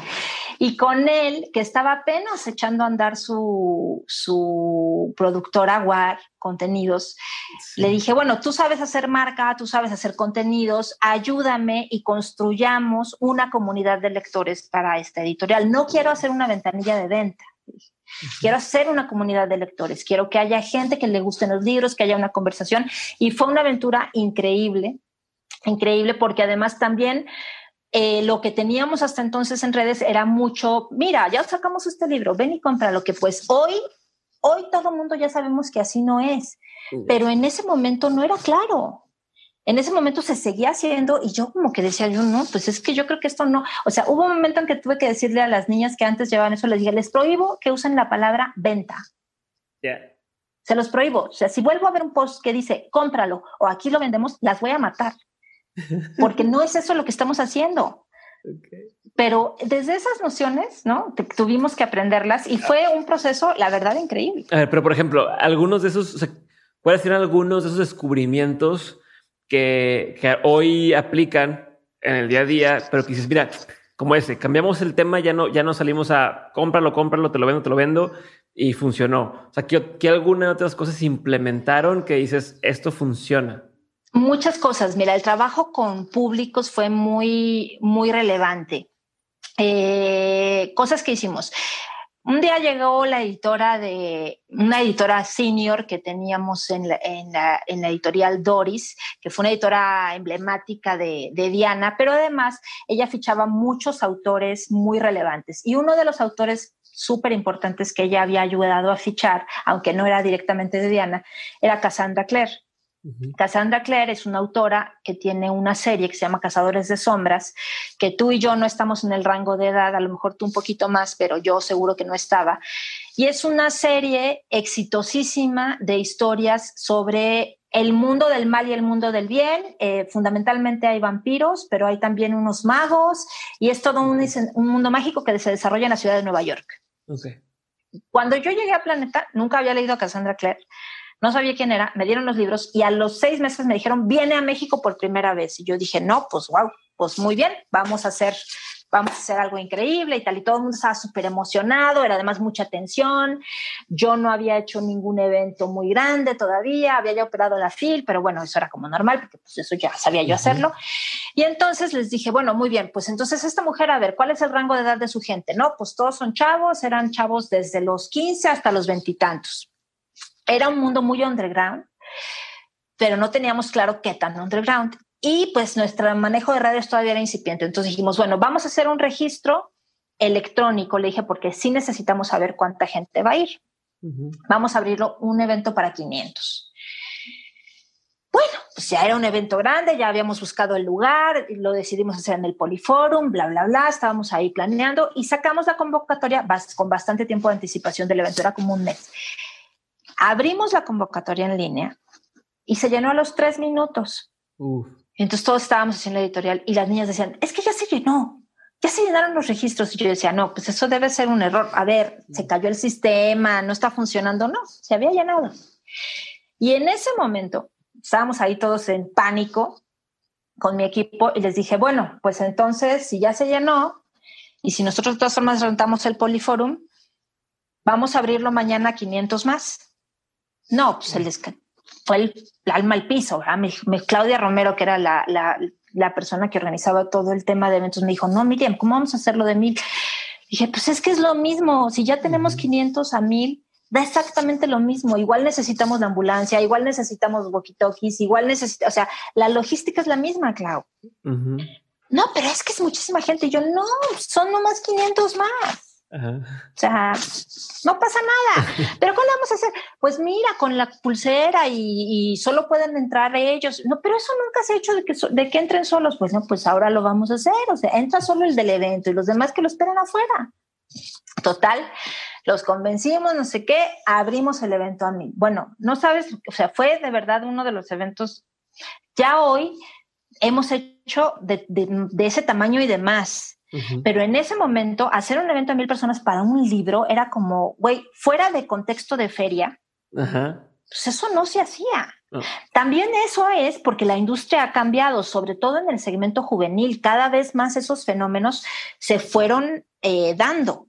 Pero en ese momento era muy nuevo todavía y entonces pues hicimos nuestro evento, llegó gente de todo el país, o sea, de Mérida, de Monterrey, de Veracruz, gente que llegó tempranísimo. Tuvimos una cantidad de hate mail, porque además, pues aunque cupieron mil, pues hubo otros mil que no cupieron y nos llega, hice toda una pared en la editorial, que eso también fue bien bonito, porque en una pared empecé a pegar todos los mails malignos que nos decían, espero que mueran de las llagas de la muerte, todos los de Editorial Planeta, porque no puedo ir a la presentación. Pero entonces también como empezar a dar cara a los lectores y, esta ecuación de si tú le abres un espacio a los lectores, ellos lo van a llenar. Perderle ese miedo y esta contención que teníamos todo el tiempo, de todo el tiempo el evento súper chiquito, súper en control, para, no, no, pues a ver, si este es un autor de, de, de, miles, pues entonces vamos por tres mil, vamos por cuatro mil, vamos por cinco mil. El chiste es vender los libros. ¿No? Y cómo vinculas eso a la venta de libros, pero cómo además le ofreces una experiencia al lector, no nada más cómprame el libro. Y bueno, eso significaba muchísima logística, que la experiencia fuera buena, que tener un montón de gente recibiendo, pues cosas que la editorial no estaba acostumbrada a hacer o que a lo mejor siempre tercerizabas. Pero para mí era muy importante como que el equipo estuviera estuviera al pendiente de eso y, y, tener esas vivencias. Yo creo que eso fue muy importante en las cosas que hicimos después, porque después pues ya eso se interioriza y tu equipo está acostumbrado y entonces vas planeando cosas de 300 y de 400 y ya es como que, ay, claro, pues nos lo echamos perfectamente al plato, pero esa primera vez fue así, me acuerdo que me voltean a ver con ojos de plato de que estás loca, o sea, mil personas, ¿cómo? Yo sí, ¿y cómo va a firmar mil libros la autora? Pues muy rápido, dije, los tiene que firmar muy rápido, entonces hay que hablarlo con ella, no puede haber dedicatorias, nada de fotos, este, vamos todos rápido y al final los firmó también. ¿No? Pero creo que eso, eso, esas son, son retos interesantes que después ya pues, quedan en un know-how, eh, empezar a que la gente, son, son siempre los detalles. Yo creo que, que cuando quieres lograr cosas grandes, siempre lo muy importante es, es, revisar los procesos y los detalles y garantizar que toda la gente que se va a involucrar contigo sepa cada quien qué le toca hacer, ¿no? Okay que eso era muy importante para que funcionara. Es decir, a ver, a los que les toca atención de público, ¿cuál es su checklist? A los que les toca atención de tarima, ¿cuál es su checklist? y eso a mí me lo dio mucho la feria. Porque pues eh, cuando estás produciendo un evento así grande y de 75 pistas, pues ya sabes que cada cosa y tu mejor amigo es la lista. Sí, ya, no hay con este que, ah, es que yo pensé y a mí se me ocurría. ya está tu checklist. Que, y entonces, por ejemplo, eso era muy trabajoso al principio, que hicieran checklist, porque era como, es solo una presentación del libro, o sea, te tengo que pasar la lista. Sí, me tienes que pasar la lista. Tienes que pasar la lista con palomitas de todo lo que ya revisamos que sí vamos a hacer. O sea, creo que esa parte como de método es lo que te ayuda a hacer una cosa chiquita grande. A ver, y última pregunta sobre esa línea ahorita hablabas del, del equipo y cada quien haga lo que tenga que hacer y demás. ¿Cómo le, ¿Cómo le haces? Te ha tocado estar en varios equipos que los has mantenido durante un buen tiempo. ¿Cómo es para elegir el equipo? ¿Cómo lo es para mantener el equipo sabiendo qué hacer? ¿Cómo lo haces? Ahorita me mencionaste algunas cosas, ¿no? De, pues yo quiero ir hasta allá, ¿no? No, no, no quiero gente que vea nada más a la siguiente quincena. Si pudiéramos hacer doble clic en eso, ¿cómo le has hecho para formar equipos que trabajen tan bien? Pues mira, a mí los equipos con los que he trabajado siempre me han sido dados. O sea, no los he elegido yo. Siempre a donde yo he llegado a trabajar me dicen, este es tu equipo. Okay. Y he tenido la fortuna de que pues siempre es gente, casi siempre es gente dispuesta a crecer. Yo soy muy, eh, muy creyente en que aprendemos juntos. O sea, yo sé unas cosas, pero ustedes saben otras. Entonces, por ejemplo, cuando yo llegué a, la feria, pues, pues fue eh, la gente que ya sabía cómo era la feria la que nos ayudó a aprender y, lo que no sabíamos pues era aprenderlo juntas. O sea, ahí nadie sabía más que la otra. Era pues esto cómo se hace, cómo se monta un stand, pues no sé, que nos diga el Pantera que es el jefe de los donde tienen los stands ahí o que nos diga Adrián que es el jefe de montaje. O sea, esas cosas te las tienen que enseñar. Por otro lado, cuando tienes un equipo, hay que hablar mucho. Yo una de las cosas que siempre he hecho con mi equipo, siempre he hecho juntas. Y todos los equipos odian hacerlas juntas, pero odian. Y me veían todos con cara de muérete, por favor, porque yo hacía siempre unas juntas de equipo, que además eran unas juntas largas. Siempre trataba de hacerlas en viernes, como que era un día de menos trabajo y odiaban ellos que fueran viernes. Y son juntas en las que cada quien va diciendo, y es una monserga, porque la verdad es que a la gente le da hueva oír lo que tiene que hacer el otro, porque siempre dicen, y a mí qué chingados me importa lo que tiene, lo que este tiene que hacer, que si ya hizo su lista, que si ya rentó el local, pero para mí era súper importante, porque es la única manera en que los equipos se dan cuenta de qué está haciendo el otro y de cómo lo que hace el otro es importante para ti. Y eso no se puede enseñar con choro te tienes que chutar las juntas. imagínate, para mí era una hueva, o sea, decir de, no, bueno, pues ahora vamos a la junta y además a, apuntar y, y, muchas veces en esas juntas lo que sale es el cruce de los trabajos de unos con otros. El, el que necesita ayuda es ahí donde lo puede decir, pero eso es construir una cultura de trabajo y de colaboración mucha gente a mí siempre se me quería escaquear de las juntas. Me decían, no, es que no puedo, no, no, es que tienen que venir. O sea, la junta es sagrada.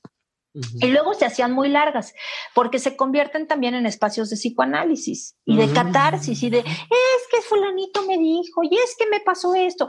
Pero la gente también tiene que oír los problemas de los otros, porque eso es lo que te hace equipo. Eso es lo que te hace entender que cuando, cuando ves al otro llorando de frustración porque se le cayó el, el, autor o porque se le cayó el evento o porque el periodista los dejó plantados, eso es lo que te hace entender de, ay, cabrón, pues sí es que el otro día estuvo contándonos que duró 40 horas en cerrar esa entrevista, pues sí, pobrecito, pues sí lo voy a invitar a un tequila saliendo, porque esa es una forma de ser equipo. Eso por un lado. Por el otro lado, yo sí creo en que cuando haces equipos les tienes que dar poder de decisión. Un equipo sin poder decidir nada de sus vidas profesionales es un equipo atenido y que no va a jugar contigo a, cachar el balón. Yo tengo siempre una metáfora que uso siempre cuando estoy hablando de equipos que es, tenemos una pelota roja y esa pelota es nuestro proyecto y la vamos echando pero este equipo tiene que ser tan equipo que cuando yo la echo de espaldas, no volteo, porque ya sé que alguien la va a cachar. Y no voy a voltear.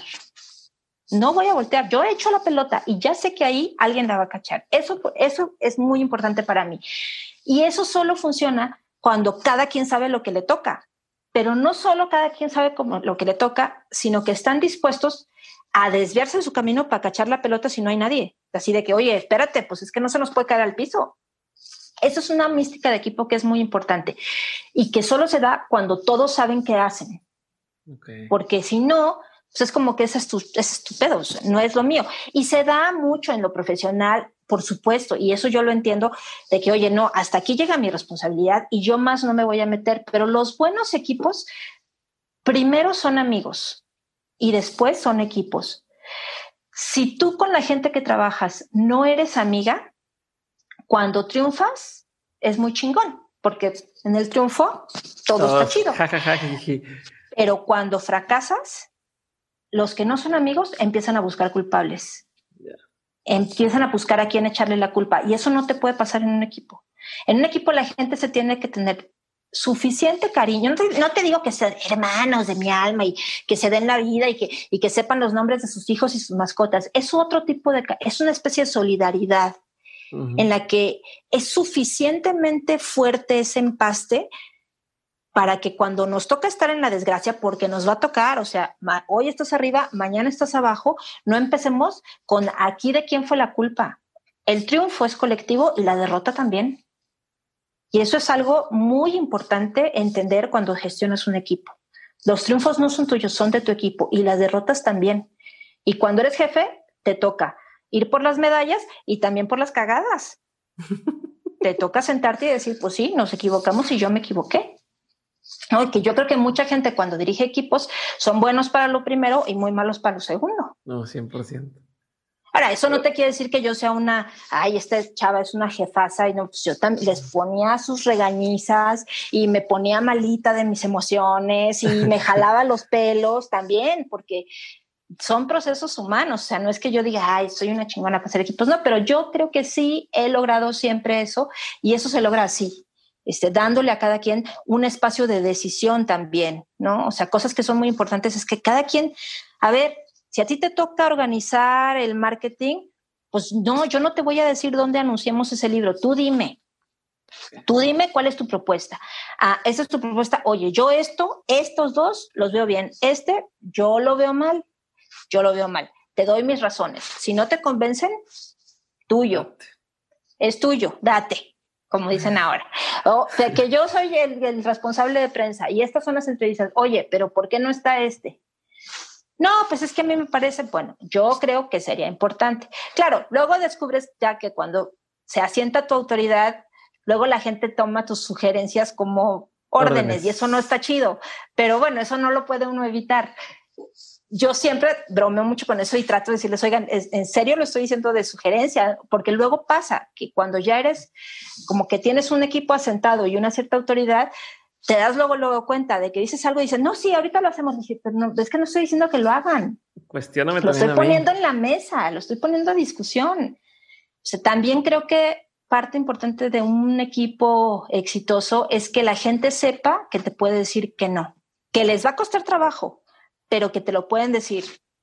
Yo, por ejemplo, sí, cuando estoy en el speed, me voy, me voy, me voy y quiero, quiero, quiero y más y más y más y si no me dicen, oye, espérate, ya no, me sigo hasta Marte. Entonces, muchas veces, muchísimas veces, mis colaboradores me dicen, oye, espérate, ya no podemos meter un evento más. Oye, espérate, ya no podemos agarrar un libro más. Oye, espérate, ya no tenemos dinero para hacer otra campaña. Oye, espérate, no puedes comprometerte a eso. Y que tu equipo tenga la, la, la, serenidad y la certeza de que te pueden decir que no, yo creo que eso es un síntoma de, de total salud.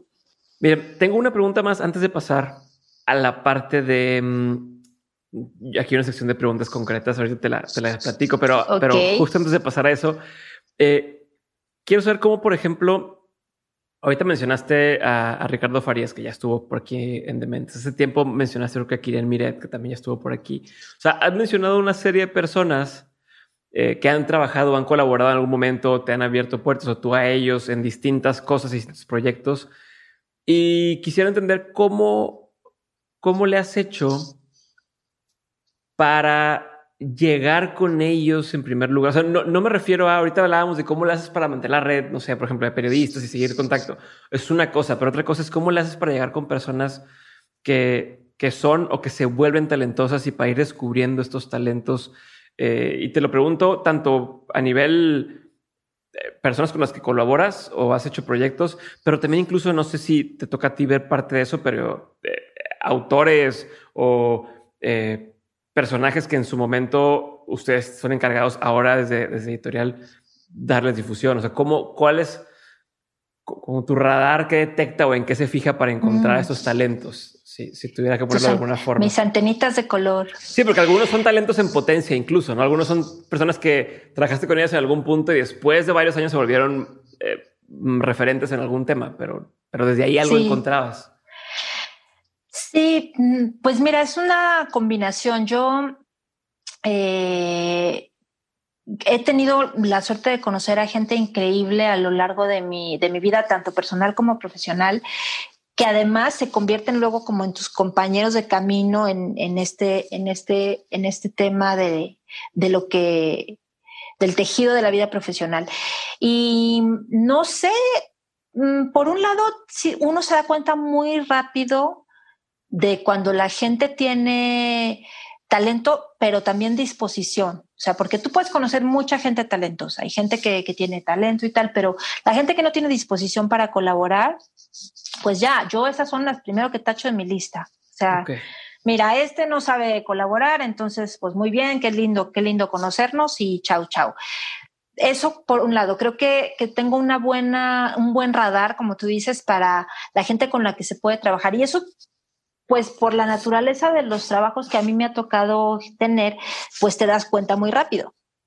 Eh, y mucha gente eh, que hoy forma parte como de mi, de mi red de contactos y gente en la que me apoyo para, para hacer cosas, es gente que conocí en una trinchera y hoy está totalmente en otra. O sea, que los conocí cuando yo era periodista o cuando yo trabajaba en la FIL, eh, que a veces tocó que yo les abriera puertas, pero otras veces ellos me abrieron puertas a mí y es muy gratificante cuando te lo vuelves a encontrar. ¿Qué es lo que, lo que define esas relaciones? Pues una, un profesionalismo en el trato de trabajo. O sea, yo creo que eso es como el primer síntoma de que estás frente a alguien, frente a alguien que es una relación que puede perdurar. Es tan fácil como esto. Cuando les mandas un WhatsApp, te contestan o no te contestan. Cuando mandabas un correo, te responden o te responden 17 días después. Incluso los que te responden 17 días después, pero ¿cómo te responden? Te dicen, oye, perdón, se me fue 17 días al buzón este correo, estoy viéndolo ahorita, ¿en qué te puedo ayudar? A, dude, nunca te contesté en mi correo de 17 días que te mandé. Eh, tiene que ver también con, con gente que está buscando... Eh, hacer bien las cosas. Yo creo que el mundo está lleno de gente que busca hacer las cosas de manera mediocre. El que siempre te dice, ya hombre, así quedó bien. No, no, así no está bien. Límpiale bien, porque tiene que quedar bien limpio. O sea, creo que, que la, la, excelencia, buscar la excelencia es algo que muy poquita gente, o sea, no muy poquita gente, lo tiene mucha gente, pero que es un síntoma, que es una, es una cosa que tienes que buscar. La gente que está dispuesta a hacer las cosas bien que muchas veces eso significa quedarse hasta más tarde o llegar más temprano. ¿No? También. Eh, yo desconfío mucho de la gente que está todo el tiempo viendo el reloj y es que yo ya me tengo que ir porque, porque el tráfico, porque... No, tú, nos tenemos que quedar lo que nos tengamos que quedar, ¿no? La gente que llega ya con prisa a hacer una chamba, eso es pues bueno. Eh, ¿Qué más me fijo? Es mucho, es una vibra. Si te lo pongo al revés, si te lo volteo y te digo, a ver, si yo quisiera, pensando en que muchos estamos también en esa situación, que de los que estamos escuchando esto, de quiero que me inviten a colaborar en proyectos interesantes, quiero que me busque eh, cierta persona, ¿no? ¿Cómo le haría? ¿Qué tendría que ser yo? Eh, pensando en, quiero trabajar con gente como ustedes, eh, ¿cómo, cómo, cómo tendría que ser y cómo lo hago para que me descubran, ¿no? Porque esa es otra, como en tu momento a lo mejor alguien te descubrió y te dijo, vente acá a este proyecto o te invito a esta otra cosa. Digo, en tu caso fue también mucho Nubia que dices que, pues, te dijo, oye, te invito acá, pero para tu primer trabajo, para tu segundo trabajo, alguien te tuvo que haber descubierto. Entonces, ¿cómo le hago a lo mejor hoy en día para que alguien chingón quiera trabajar conmigo y qué tendría yo que encargarme de hacer para que sí suceda y siga sucediendo? Mira, yo creo que parte muy importante es la disposición. Yo, como te digo, por ejemplo, yo cómo llegué Fíjate, pues, para eso te voy a dar un ejemplo. ¿Cómo llegué yo a ser periodista? Bueno, esta que te conté de esta persona que a mí me dio mi primera chamba en la FIL, que fue una chamba no pagada en el stand del ITESO, que era mi universidad en Guadalajara. Él después fue consultor de Siglo XXI, que era un periódico que se iba a abrir en Guadalajara. Y la gente del siglo XXI lo buscó a él, le dijo, oye, estamos buscando estudiantes sin ninguna experiencia, pero que estén dispuestos como a aprender a hacer periodismo. Y yo acababa de hacer pues esa estadía totalmente gratuita, de estarme 12 horas en el stand, no sé qué, y él dijo, oye, ¿no te interesaría? Pues yo creo que lo primero para que te descubra gente interesante es que estés dispuesto a que te descubran. Y estar dispuesto significa muchas cosas. Significa colaborar, significa acercarte, significa eh, tener una voz y hacerte oír. ¿no? Nunca te va a encontrar nadie si estás calladito en el rincón. Eso no va a pasar. ¿no? Significa muchas veces colaborar en cosas que parece pues, que no te dejan ningún beneficio o que tienen un beneficio inmediato. Eh, y entender que tu único patrimonio es tu nombre. Entonces, que todo lo que hagas lo tienes que hacer bien para que la gente se acuerde de tu nombre. Yo que soy pésima para acordarme de los nombres de las personas, te estoy diciendo eso, pero es verdad. Entonces, uno se acuerda de la gente que hace las cosas bien.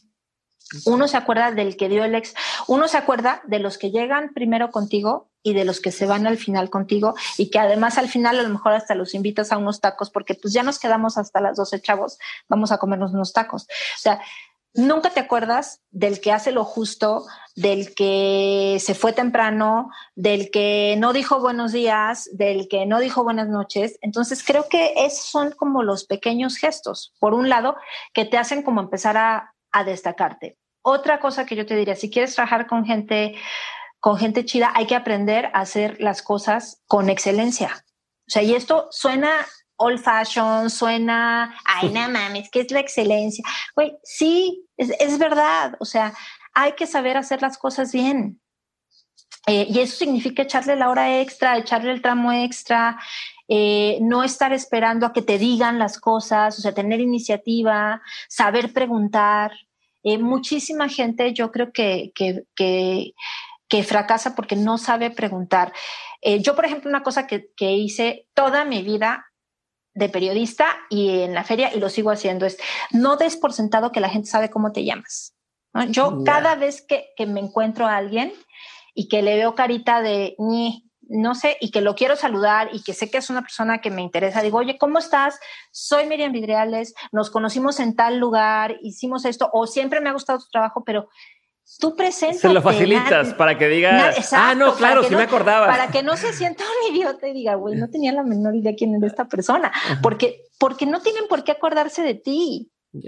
No, creo que un gran error de mucha gente que es chida y que tiene talento es que creen que, ah, es que sí se van a acordar que yo hice bien aquella cosa. No, no, güey, no se va a acordar nadie. Pero si tú se lo recuerdas, se va a acordar, hay que saber hacer ese networking y hacérselo como dices, hacérselo fácil. Yo me acuerdo, siempre me pasaba además con Juan Villaro, porque siempre les decía, Juan, ¿cómo estás? Soy hasta que ya me dijo, mira, es que claro que me acuerdo, es que tengo la costumbre, Juan, de, de llegar y a todo mundo decirle, porque sé que es muy incómodo, por ejemplo, yo que trabajé mucho tiempo con autores, Güey, ¿tú sabes cuánta gente conoce un autor en un día? No sé, miles. No se acuerdan y no tienen por qué acordarse.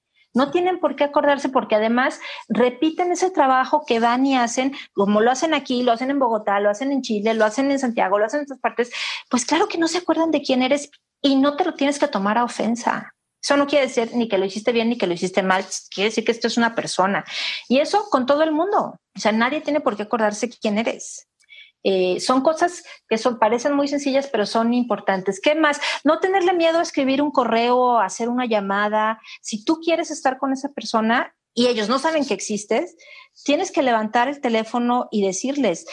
Eh, siempre eh, hay, un, hay un autor que se llama Austin Kleon, que tiene un libro fantástico que se Still Like an Artist, Trova como artista, y que es un, en realidad un libro sobre la teoría de, del, del, conocimiento común. ¿no? Cómo todo el conocimiento está ahí. Y si tú quieres, por ejemplo, te gusta un autor, pues veas cuáles son, si es un artista, si es un pintor, cuáles son los tres pintores que a él más le gustan hacia atrás en el tiempo, porque entonces vas a aprender lo que ellos le enseñaron a él. Y si de esos tres vas a los otros tres, que esos, a cada uno de ellos lo entiende el tiempo, vas creando como todo tu background de hacia atrás, ¿no? Creo que eso es bien importante saberlo hacer también hacia adelante. Ahí te, te cuento también, a mí me gusta, como te puedes dar cuenta, explicar con ejemplos, porque se me hace que es más fácil. Pero, por ejemplo, una vez en la, en la FIL de Guadalajara, Quebec era el invitado de honor. Quebec, tenemos una Quebec, la región francesa, la región, la región canadiense, perdón, eh, era nuestro invitado de honor. Y, y, Quebec en francés se escribe con acento en la E, la primera E, Quebec. Y había un pleitazo porque si en la imagen del invitado de honor Quebec tenía que ir con acento o sin acento y entonces no nos dábamos horas y horas, juntas y juntas, los canadienses súper emperrados en que sí, no sé qué, yo decía, Dios mío, o sea, ¿cómo desaturamos esto? Porque ya estábamos con los tiempos de fuego, teníamos que sacar la imagen, no quedaba y tal. Y dije yo, bueno, ¿quién puede zanjar esto? ¿Quién es la máxima autoridad en México que puede zanjar esto? Porque es que no podemos continuar con esto. Y estaba todavía vivo Antonio Alatorre, que era el mayor lingüista mexicano vivo en ese tiempo. Hoy le habría tenido que hablar, yo creo, a Gonzalo Celorio, pero en ese momento estaba don Antonio Latorre. Y entonces Antonio Latorre, dije yo, bueno, ¿cuál es el teléfono de Antonio Latorre? Lo conseguí, le llamé y le dije, mire, don Antonio, usted no me conoce. Yo soy Miriam Vidriales y trabajo en una oficinita de la FIL Guadalajara, me encargo de prensa y difusión, pero estamos con este tema con Quebec y yo necesito explicarle a Quebec por qué no lleva tilde en español, porque necesitamos zanjar eso. Y él me dio la explicación. Me dijo, mire, usted lo que le tiene que decir a los canadienses es que si le ponen la tilde suena Quebec y eso ya no tiene una, consona, una concordancia fonética con Quebec. Usted tiene que explicarle simplemente eso y eso lo van a entender y así tiene que resolverse y le agradezco mucho su llamada y chao. Y fui con la explicación que me dio don Antonio Latorre y dije, esto se zanja así. Entonces, no tienes que tener miedo a acercarte a la gente más chingona en lo que haya. ¿Qué es lo peor que puede pasar? Pues que no te contesten pero pues eso no es nada grave. Y es así con, con todo. Tú quieres trabajar con alguien chido, avísale. Dile, yo te estoy aquí, tengo un talento y quiero estar aquí. No siempre va a ser inmediato. No siempre se va a poder pero siempre esa persona se va a acordar de, oye, este chavo que me llamó y, y, que me dijo, a mí me pasó muchísimas veces, o sea, gente que se te acerca y que en ese momento no puedes hablar con ellos o no tienes una chamba que darles, pero que después dices, ay, tenemos que hacer este rollo, un diseño sonoro para tal libro. Yo me acuerdo este chavo que trabajaba en el IMER, que una vez me dijo y tal, pum, pum, pum, buscas, lo hablas, conectas y ya tienes a alguien súper chido para hacer un proyecto. El chiste es que, que ellos se tienen que enterar que existes. No es como estar esperando a, que, ah, a, que, a que alguien te descubra en un rincón. That shit ain't gonna happen. A ver, hablando de descubrir, tengo una, una pregunta más antes de pasar a las preguntas concretas. Pongamos que quiero hacer un libro, o, o sea, esto es como para todos estos autores o aspirantes a autor, ¿no? Quiero hacer un libro o cualquier otro arte, ¿no? Un podcast, una película, lo que sea. Desde tu experiencia ya del otro lado, ¿qué tendría que hacer para que uno lo descubran, dos tener éxito? O sea, lo, que tú has notado, mira, estos libros les está yendo muy bien.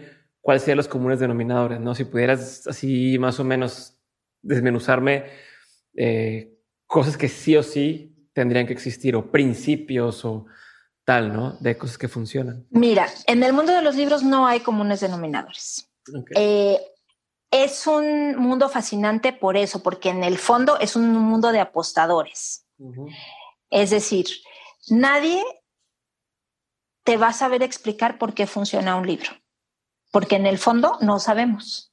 Hay una parte, hay una parte, eh, y a mí me súper conviene siempre que la gente dice, no, ese libro triunfó por marketing. Yo siempre dejo que lo digan. Yo, sí, claro, glorifícame, pero no es cierto, nunca sabes. Eh, los, los libros que triunfan tienen una profunda conexión con las personas, pero no hay manera de saber cuál va a conectar. Hay un ejemplo que a mí me gusta usar, que es este del señor Rodríguez. Este hombre es un, es un artista super loser, es un cantante de Detroit que se llama Rodríguez. Ni siquiera sabemos su nombre, no sé, aquí no dice su nombre propio. Sixto Rodríguez, por eso no me acordaba. se llama Sixto Rodríguez. Y hay un documental fantástico que se llama Searching for Sugar Man. Este hombre era un hombre de Detroit que escribió dos álbumes maravillosos de unas canciones que no lo puedes creer, pero nunca tuvo éxito. Nunca tuvo éxito. De hecho, es fontanero y sigue siendo fontanero en Detroit. Y resulta que él grabó sus discos y tal, y por azares del destino, uno de sus discos llegó a Sudáfrica. Esto está en tiempos del apartheid. Uno de sus discos llegó a Sudáfrica y una de las canciones fue emblemática para el movimiento anti-apartheid. pero emblemática, o sea, todo el mundo la oía, era una canción que no era de protesta, pero se convirtió en una canción de protesta, todo el mundo en Sudáfrica la cantaba, se convirtió en un himno social a niveles inauditos, o sea, la ponían en la radio, la prohibieron, etcétera, y este hombre nunca se enteró porque él vivía en Detroit. Y eh, muchos años después, en los 80, alguien en Sudáfrica se enteró que Sixto Rodríguez estaba vivo y decidieron llevarlo. Es una gira triunfal de estadios. No. Es una historia extraordinaria y es una historia que ejemplifica perfectamente. El, documental se llama Searching for the Sugar Man. No está nunca en ningún lado. O sea, lo, estaba en Netflix, lo quitaron. Luego estuvo en el video, lo quitaron y ahorita no sé en dónde puede estar, pero quien lo pueda ver, que lo vea. Y es un ejemplo tan perfecto del poder de la creación porque nunca sabes dónde va a rebotar esa piedra, ni cómo, ni por qué. Todo tiene su tiempo y su espacio. Y, los grandes libros, en realidad, eh, los libros que le cambian la vida a la gente, siempre hay un componente de azar y siempre hay un componente de, no entiendo qué pasó, no existe una fórmula. Eh, puede estar muy bien escrito. Yo, ¿qué te podría decir? Siempre hay como el poder de la historia detrás, siempre hay un poder de la historia, muchas veces el, poder de la historia personal, pero no hay manera de que le puedas decir a alguien, para triunfar con un libro tienes que hacer A, B, C, no. Te podría decir un ABC para publicar un libro. Eso sí es mucho más eh, sencillo, no es infalible, pero, pero, pero puede ser un camino existente. Pero un libro, ¿por qué triunfa? Es absolutamente imposible de saber y esa es la belleza de este negocio. Y eso es por lo que somos adictos a, hacer libros, porque realmente nunca sabes dónde va a estar ese, ese libro que le va a cambiar la vida a las personas o por qué le va a tocar la vida a las personas. ¿no? Yo una de las, de las experiencias más recientes que he tenido en, ese sentido y además ha sido súper gratificante eh, fue que el trabajo que me ha tocado hacer con, con una autora colombiana que se llama Amalia Andrade. Sí. Ella es ella hizo un primer libro hace ya casi seis años, cinco años, cinco años, estamos cumpliendo cinco años este año. Eh, que se llama Uno siempre cambia el amor de su vida por otro amor o por otra vida. Y es un manual, una especie de manual de desamor. Y cuando nosotros vimos ese libro, era un libro que no era un libro porque tenía dibujos, pero tenía mucho, mucho metadato en el libro, es decir, o sea, había muchas lecturas que, que detrás de cada dibujo, ¿no? Parece un libro muy sencillo, pero es un libro muy poderoso, es un libro que tiene mucha, eh, una lectura oculta, digamos, y se le nota. O sea, conectas con eso, pero es intangible porque eso no, no están ahí las lecturas en el libro. Y eh, bueno, cuando lo vimos, lo leímos, se publicó en Colombia, dijimos, oye, esto está increíble, empezamos, vimos que se empezaba a mover, que había interés. Y cuando trajimos a Amalia a México, hicimos un primer acto en Gandhi, en una, en una sala como para 500 personas, lo que empezamos a ver a la hora que la gente se paraba y contaba su experiencia del libro, es que no lo podías creer. ¿no? Estaba en un cuarto lleno de mujeres y había niñas desde los 15 años hasta mujeres de 60. Y me acuerdo de dos en particular. Una, una chava que era como, ¿qué te voy a decir? Tú le veías el tipo y esta era una dependienta de tienda, o sea, podía haber trabajado en, en Sanborns o en Liverpool o en cualquier tienda como departamental, iba así vestida muy modestamente y tal y se para y le empieza a decir a esta chava, te quiero agradecer muchísimo tu libro porque yo estaba, yo no me había dado cuenta y estaba con un hombre que me, que me trataba muy mal y que me hacía muchísimo daño. Y leyendo tu libro me di cuenta y lo dejé y mi vida cambió. Y te vine aquí a decirte que me salvaste la vida que me salvaste la vida. Yo decía, no manches, esta chava, ¿qué onda? Esa fue la primera. Y luego hubo otra que era una chavita, como de 15 años, y llevaba a su mamá. Y se pararon las dos y le dijeron, Amalia, yo te quiero venir a dar las gracias porque mi mamá tenía una vida entera de malas relaciones, que a sus hijas todas nos hicieron mucho daño. Y gracias a tu libro, ella entendió, bla, bla, bla, bla. Bueno, no quiero decir las lágrimas que corrieron en esa sala, lo emotivo que fue. Te estoy diciendo dos historias. Había 500 mujeres. Claro. Y 100 se pararon como, era como un rollo testimonial. Entonces, esas experiencias, cuando te pasan, te das cuenta que el poder de los libros es que tocan la vida de las personas.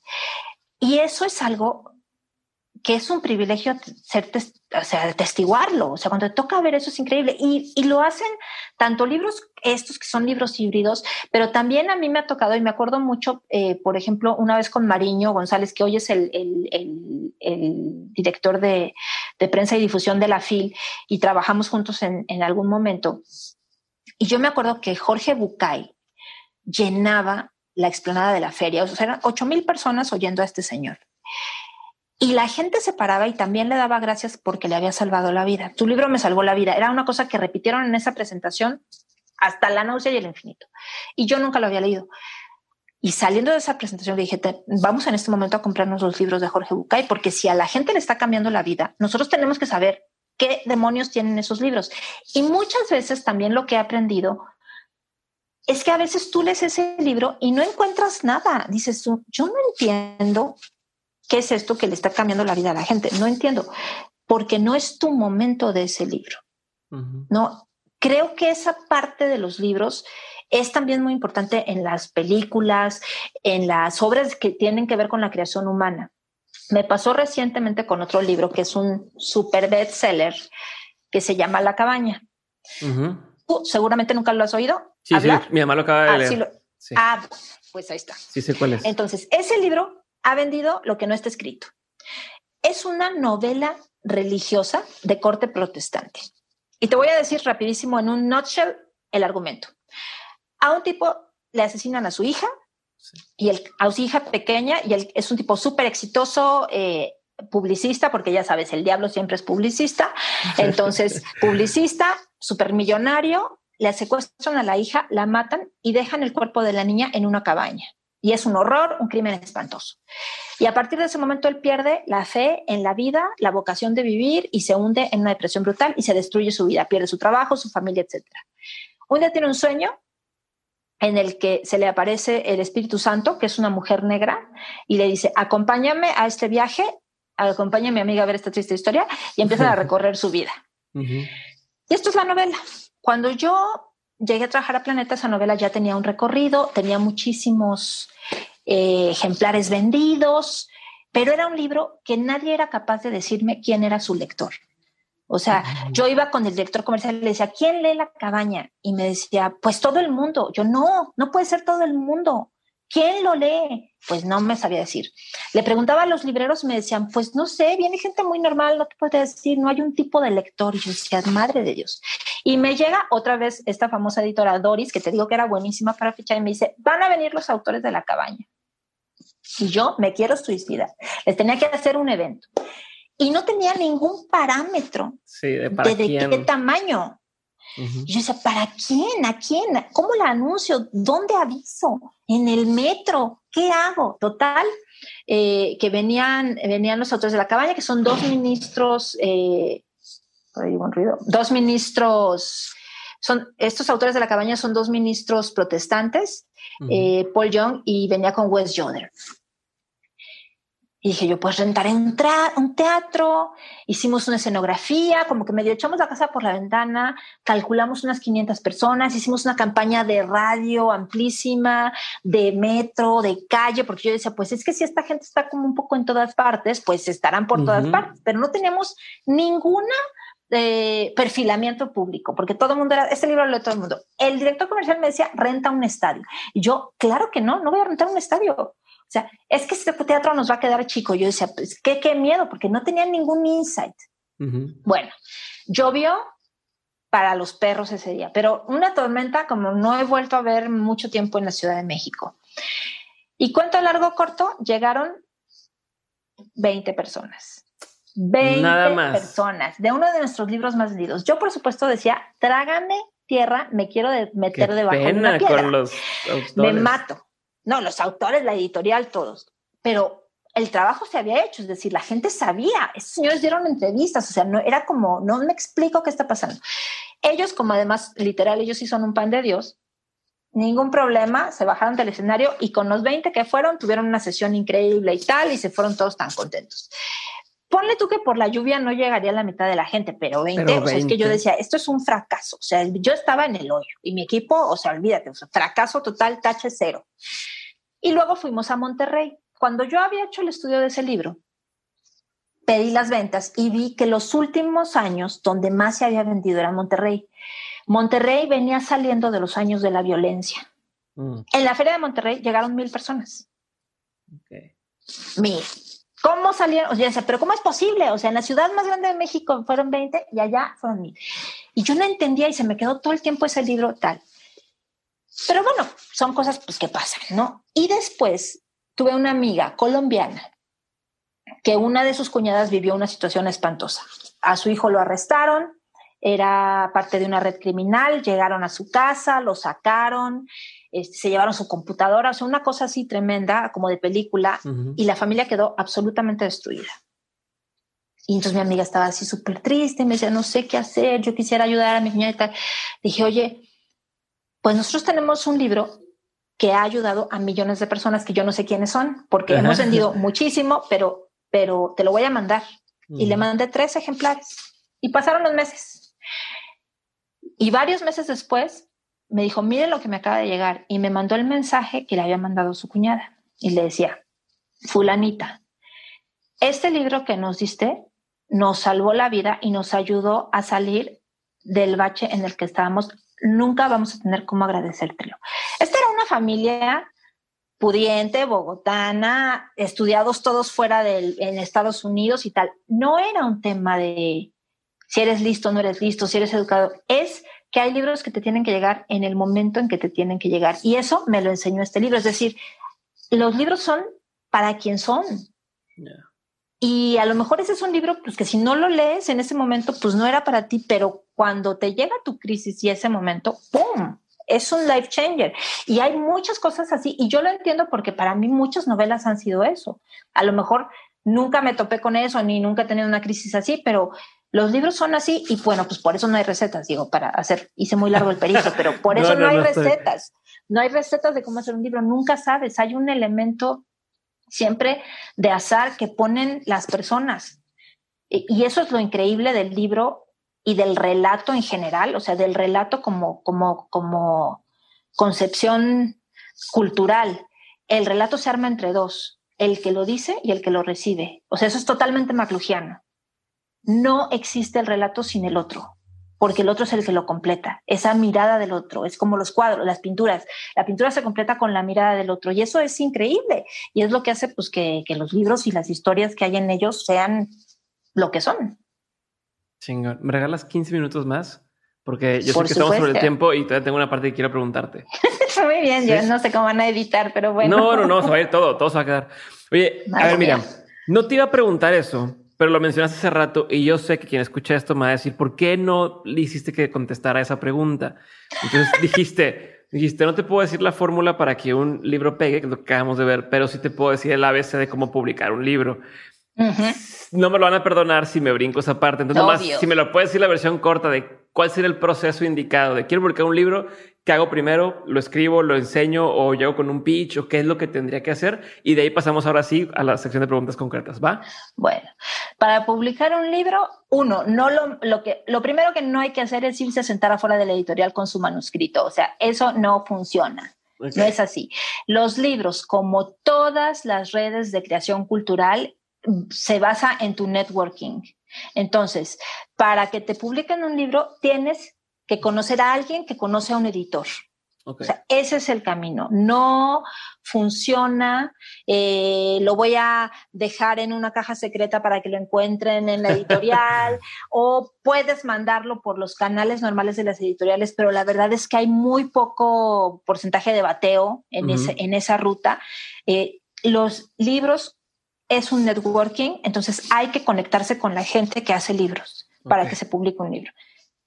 Eso es lo primero. Si tienes un amigo escritor, si tienes un amigo periodista, si tienes un amigo publicista, pero el chiste es que conozcan a alguien. Eh, lo segundo es que eh, muchas veces eh, la gente tiene una idea del libro que quiere o del manuscrito que ya trabajó, pero para que te publiquen un libro hay que trabajarlo con el editor casi siempre. Muy pocos libros van a pasar vírgenes del creador al editor. Eso no pasa ni con los grandes autores. O sea, el trabajo de los editores es ayudarle a esos libros a existir. Entonces, hay mucha gente que también fracasa en ese camino porque no están dispuestos a que les cambien una coma. Pues entonces autopublicate, hijo, págatelo Ve a Amazon, ahora es muy fácil y tan fácil como eso. Pero si quieres que te publique una editorial, tienes que estar dispuesto a trabajar con el editor y a probablemente replantear algunas cosas, darle otro foco. Los editores saben muy bien qué funciona y qué no funciona en el mercado. Si lo tuyo es una búsqueda artística de tu expresión y no estás dispuesto a sacrificar para, para que el libro tenga una posible vida comercial, bueno, pues hay otros caminos. No, lo tuyo no es publicar, lo tuyo es otra cosa, ¿no? Y, hay miles de formas de, de, resolverlo. Eso creo que es muy importante. Y lo otro es, eh, pues, es entender también qué tipo de editorial es la que le conviene al libro que tú quieres hacer, porque mucha gente llega a las grandes editoriales con su poemario. No, bueno, pues hay que enterarse, pues que las grandes editoriales no son las que publican poesía, las que publican poesía son unas editoriales pequeñitas, independientes, especializadas en poesía. Hay tres o cuatro muy importantes en el mundo. O sea, entender también ese mundo. Yo creo que muchas veces los libros se quedan en el camino porque llegan a las manos incorrectas o a los lectores incorrectos. Y por otro lado, entender pues que hoy en día hay una eh, competencia brutal. Hay una competencia brutal, eh, hay mucha gente queriendo hacer libros, hay muchas historias que están sucediendo al mismo tiempo y hay algunas plataformas que son interesantes como para empezar también a calarte como escritor. Están todas estas plataformas como WhatsApp que, que socializan textos. Hay que no tenerles miedo a eso.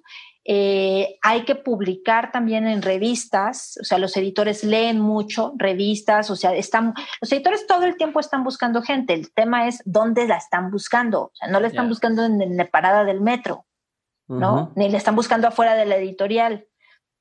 ¿Dónde la están buscando? Pues tienes que meterte a esos circuitos de contenido. Hoy en día hay muchos, los medios, o sea, los medios electrónicos, las plataformas, las revistas, como, como dice Stephen King, toda la mejor historias de terror están siempre en la última página de las revistas que se publican del género. Eso sigue siendo así, ¿no? Entonces, ¿dónde se publica creación? Eh, los concursos son una buena fuerte, los talleres literarios son una buena, una buena manera de insertarse al circuito. Esos son los caminos, ¿no? Ir a la feria del libro de donde sea, con tu manuscrito bajo el brazo, aterrorizar editores, o sea, los editores se ponen locos con ese tema, o sea, se esconden hasta debajo de la alfombra con tal de no ver a la persona que trae eso porque no es el camino, ¿no? Perfecto, eso, eso está súper, súper, súper bien. Miriam, vamos a las siguientes preguntas concretas. La pregunta es concreta, la respuesta no tiene que serlo. Contesta y ah, paso a la siguiente. ¿Va? Muy bien. Pregunta número uno. ¿Cuál ha sido uno de los peores consejos que te han dado o que te ha tocado escuchar? No le cuentes. Ok. Así. No le cuentes. Quédate callada. Ese ha sido de los peores consejos que me han dado. Muy bien. ¿Cuál ha sido uno de los mejores consejos que te han dado? De los mejores consejos que me han dado me lo dio Fernando Esteves, que es un amigo muy querido editor. Y cuando estaba justo yo en la transición de, de si me cambiaba o no de, de Guadalajara a México, de la feria Planeta, hablé con él y me dijo, si te quieres venir al mundo de, de los libros, tienes que estar dispuesta a hacer lo que sea por los autores. Si no estás dispuesta, no te metas. Y es uno de los mejores consejos que me ha dado porque, porque es lo que te digo, o sea, la, la industria del libro es una industria de, que su base son las personas que hacen las historias y esas personas son muy variopintas y te exigen mucho. Entonces, sí, ese ha sido uno de los mejores consejos que me han dado. Opinión eh, que poca gente comparte contigo. La gente no cambia. en el fondo, la gente no cambia. ¿Tú crees que sí o tú crees que no? Yo creo que hay una parte de la gente que no cambia. Ok. Y que por más que, que la busques, hay, un, hay una parte intrínseca de las personas que es su core y eso no cambia. No importa lo que hagas. Ok. ¿Qué es algo que la gente no sabe de ti y que si supiera le sorprendería? Que sé bordar. Muy bonito. Muy bien. ¿Lección más memorable que te dejaron tus padres? Uy, es que son muchas, pero que siempre puedes reinventarte, que siempre puedes optar por, por otro camino y no, y no pasa nada. ¿Tienes rutinas diarias? Cosas que hagas por ejemplo? Eh, todos los días como con mis hijas. Bueno, ahora después la pandemia me ha permitido que sea todos los días, pero si no, comer, comer al menos una vez al día con mis hijas, leer todos los días, todos los días leo, todos los días ¿Por trabajo o por gusto? Por ambas cosas. ¿Qué es algo que la gente tiende a decir que cuando lo escuchas dices esto es bullshit? Cuando dice, cuando se niegan a, dar una opinión, la gente siempre tiene una opinión de algo. Y cuando alguien dice, no, es que la verdad es que no sabría qué opinar, es bullshit. La gente siempre tiene una opinión. Eh, libro, película o documental, el que quieras de esos que haya marcado un antes y un después en tu vida, o sea, que haya hecho un cambio en tu forma de pensar. Tengo muchos. Hay varios libros. Uno, eh, La carretera de Cormac McCarthy, The Road se llama en inglés. Es un libro que me marcó profundamente. Y además del que he estado hablando recientemente con este tema de la pandemia con diferentes personas, pero es un libro que me marcó muchísimo en mi manera de entender, entender cómo, qué significa, que, qué significa tener hijos, qué significa tener personas que dependan de ti. Ese es uno. Otro eh, es un libro de Ken Robinson que se llama eh, El fuego interior. Eh, voy a decir el título exacto porque es que me lo sé en inglés, pero no sé en español, por si lo quieren la referencia. Se llama El Elemento, se llama, ah. yo que no sé. Se llama El Elemento. De, otro libro muy importante fue El Elemento de Ken Robinson, que es un libro sobre cómo tu pasión y tus saberes, hay un punto en el que se cruzan y donde vas a ser más felices en, en esa coordenada, ¿no? Eh, y que es súper difícil de, de, encontrar y muchas veces tú mismo saboteas cuando llegas ahí y, y, no eres capaz de verlo, ¿no? Entonces el libro para mí fue así, wow. Y sin duda, esto es un súper cliché de mi generación, pero para mí una de las series que cambió profundamente mi vida y mi manera de entender el mundo fue Cosmos de Carl Sagan. O sea, la vi, la vi, o sea, yo la vi en directo en la tele, si te quiero explicar mi edad, y fue increíble. O sea, para mí fue una impronta, eh, una impronta muy importante, Cosmos de Carl muy chica. Em, y el cuento de la criada de Margaret Atwood que leí en la universidad también fue un, un libro súper relevante. Fue un libro, además, yo no conocía nada de Margaret Atwood. Bernardo Jaime, que es un amigo queridísimo e inmensamente culto, mucho más culto que yo, mucho más leído que yo, eh, me lo dio un día en la universidad y fue fuego. O sea, fue mi vida mi militancia feminista, mi entenderme como mujer antes y después. Me alegra muchísimo que hoy sea tan exitoso, que sea una serie increíble, que Margaret Atwood además ahora sea una superestrella. y para mí fue una voz fundamental en mi, en mi formación universitaria, de esa edad, pues en esa edad universitaria. Y fue un libro así increíble para mí. Chingón. Miren, ¿qué te da mucha curiosidad hoy en día? La vida extraterrestre es mi máxima curiosidad. Espero no morirme antes de que hagamos contacto. Buenísimo. Última pregunta. Eh, esta se la hago a todos los invitados y es, de todo lo que has vivido en lo personal y en lo laboral, has tenido un montón de aprendizajes. Si tuvieras que quedarte con tres aprendizajes que quisieras tener siempre presentes y que marcaran el rumbo, ¿no? Que fueran como este, esta brújula que te dice si vas por buen camino, ¿qué tres lecciones o aprendizajes serían? Tres cosas.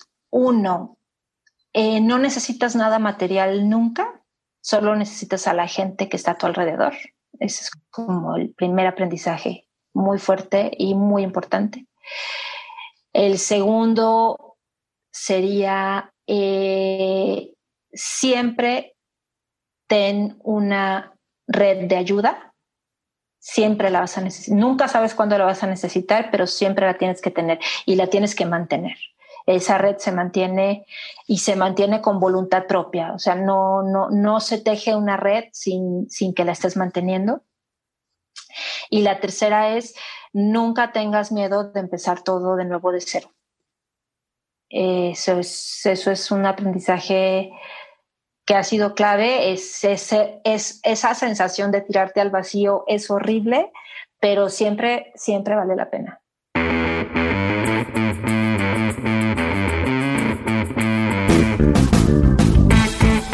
Hasta aquí mi episodio con Miriam. Espero que lo hayas disfrutado y si fue así, por favor, déjame un mensaje en arroba de mentes podcast y dime qué es lo que más te gustó, compártelo con alguien a quien pudiera interesarle y ayúdame a que más personas descubran lo que estamos haciendo para que ellos puedan aprender a llevar su vida al siguiente nivel. Nuevamente te mando un abrazo, yo soy Diego Barrazas y nos escuchamos el siguiente lunes en un nuevo episodio de Dementes. Bye.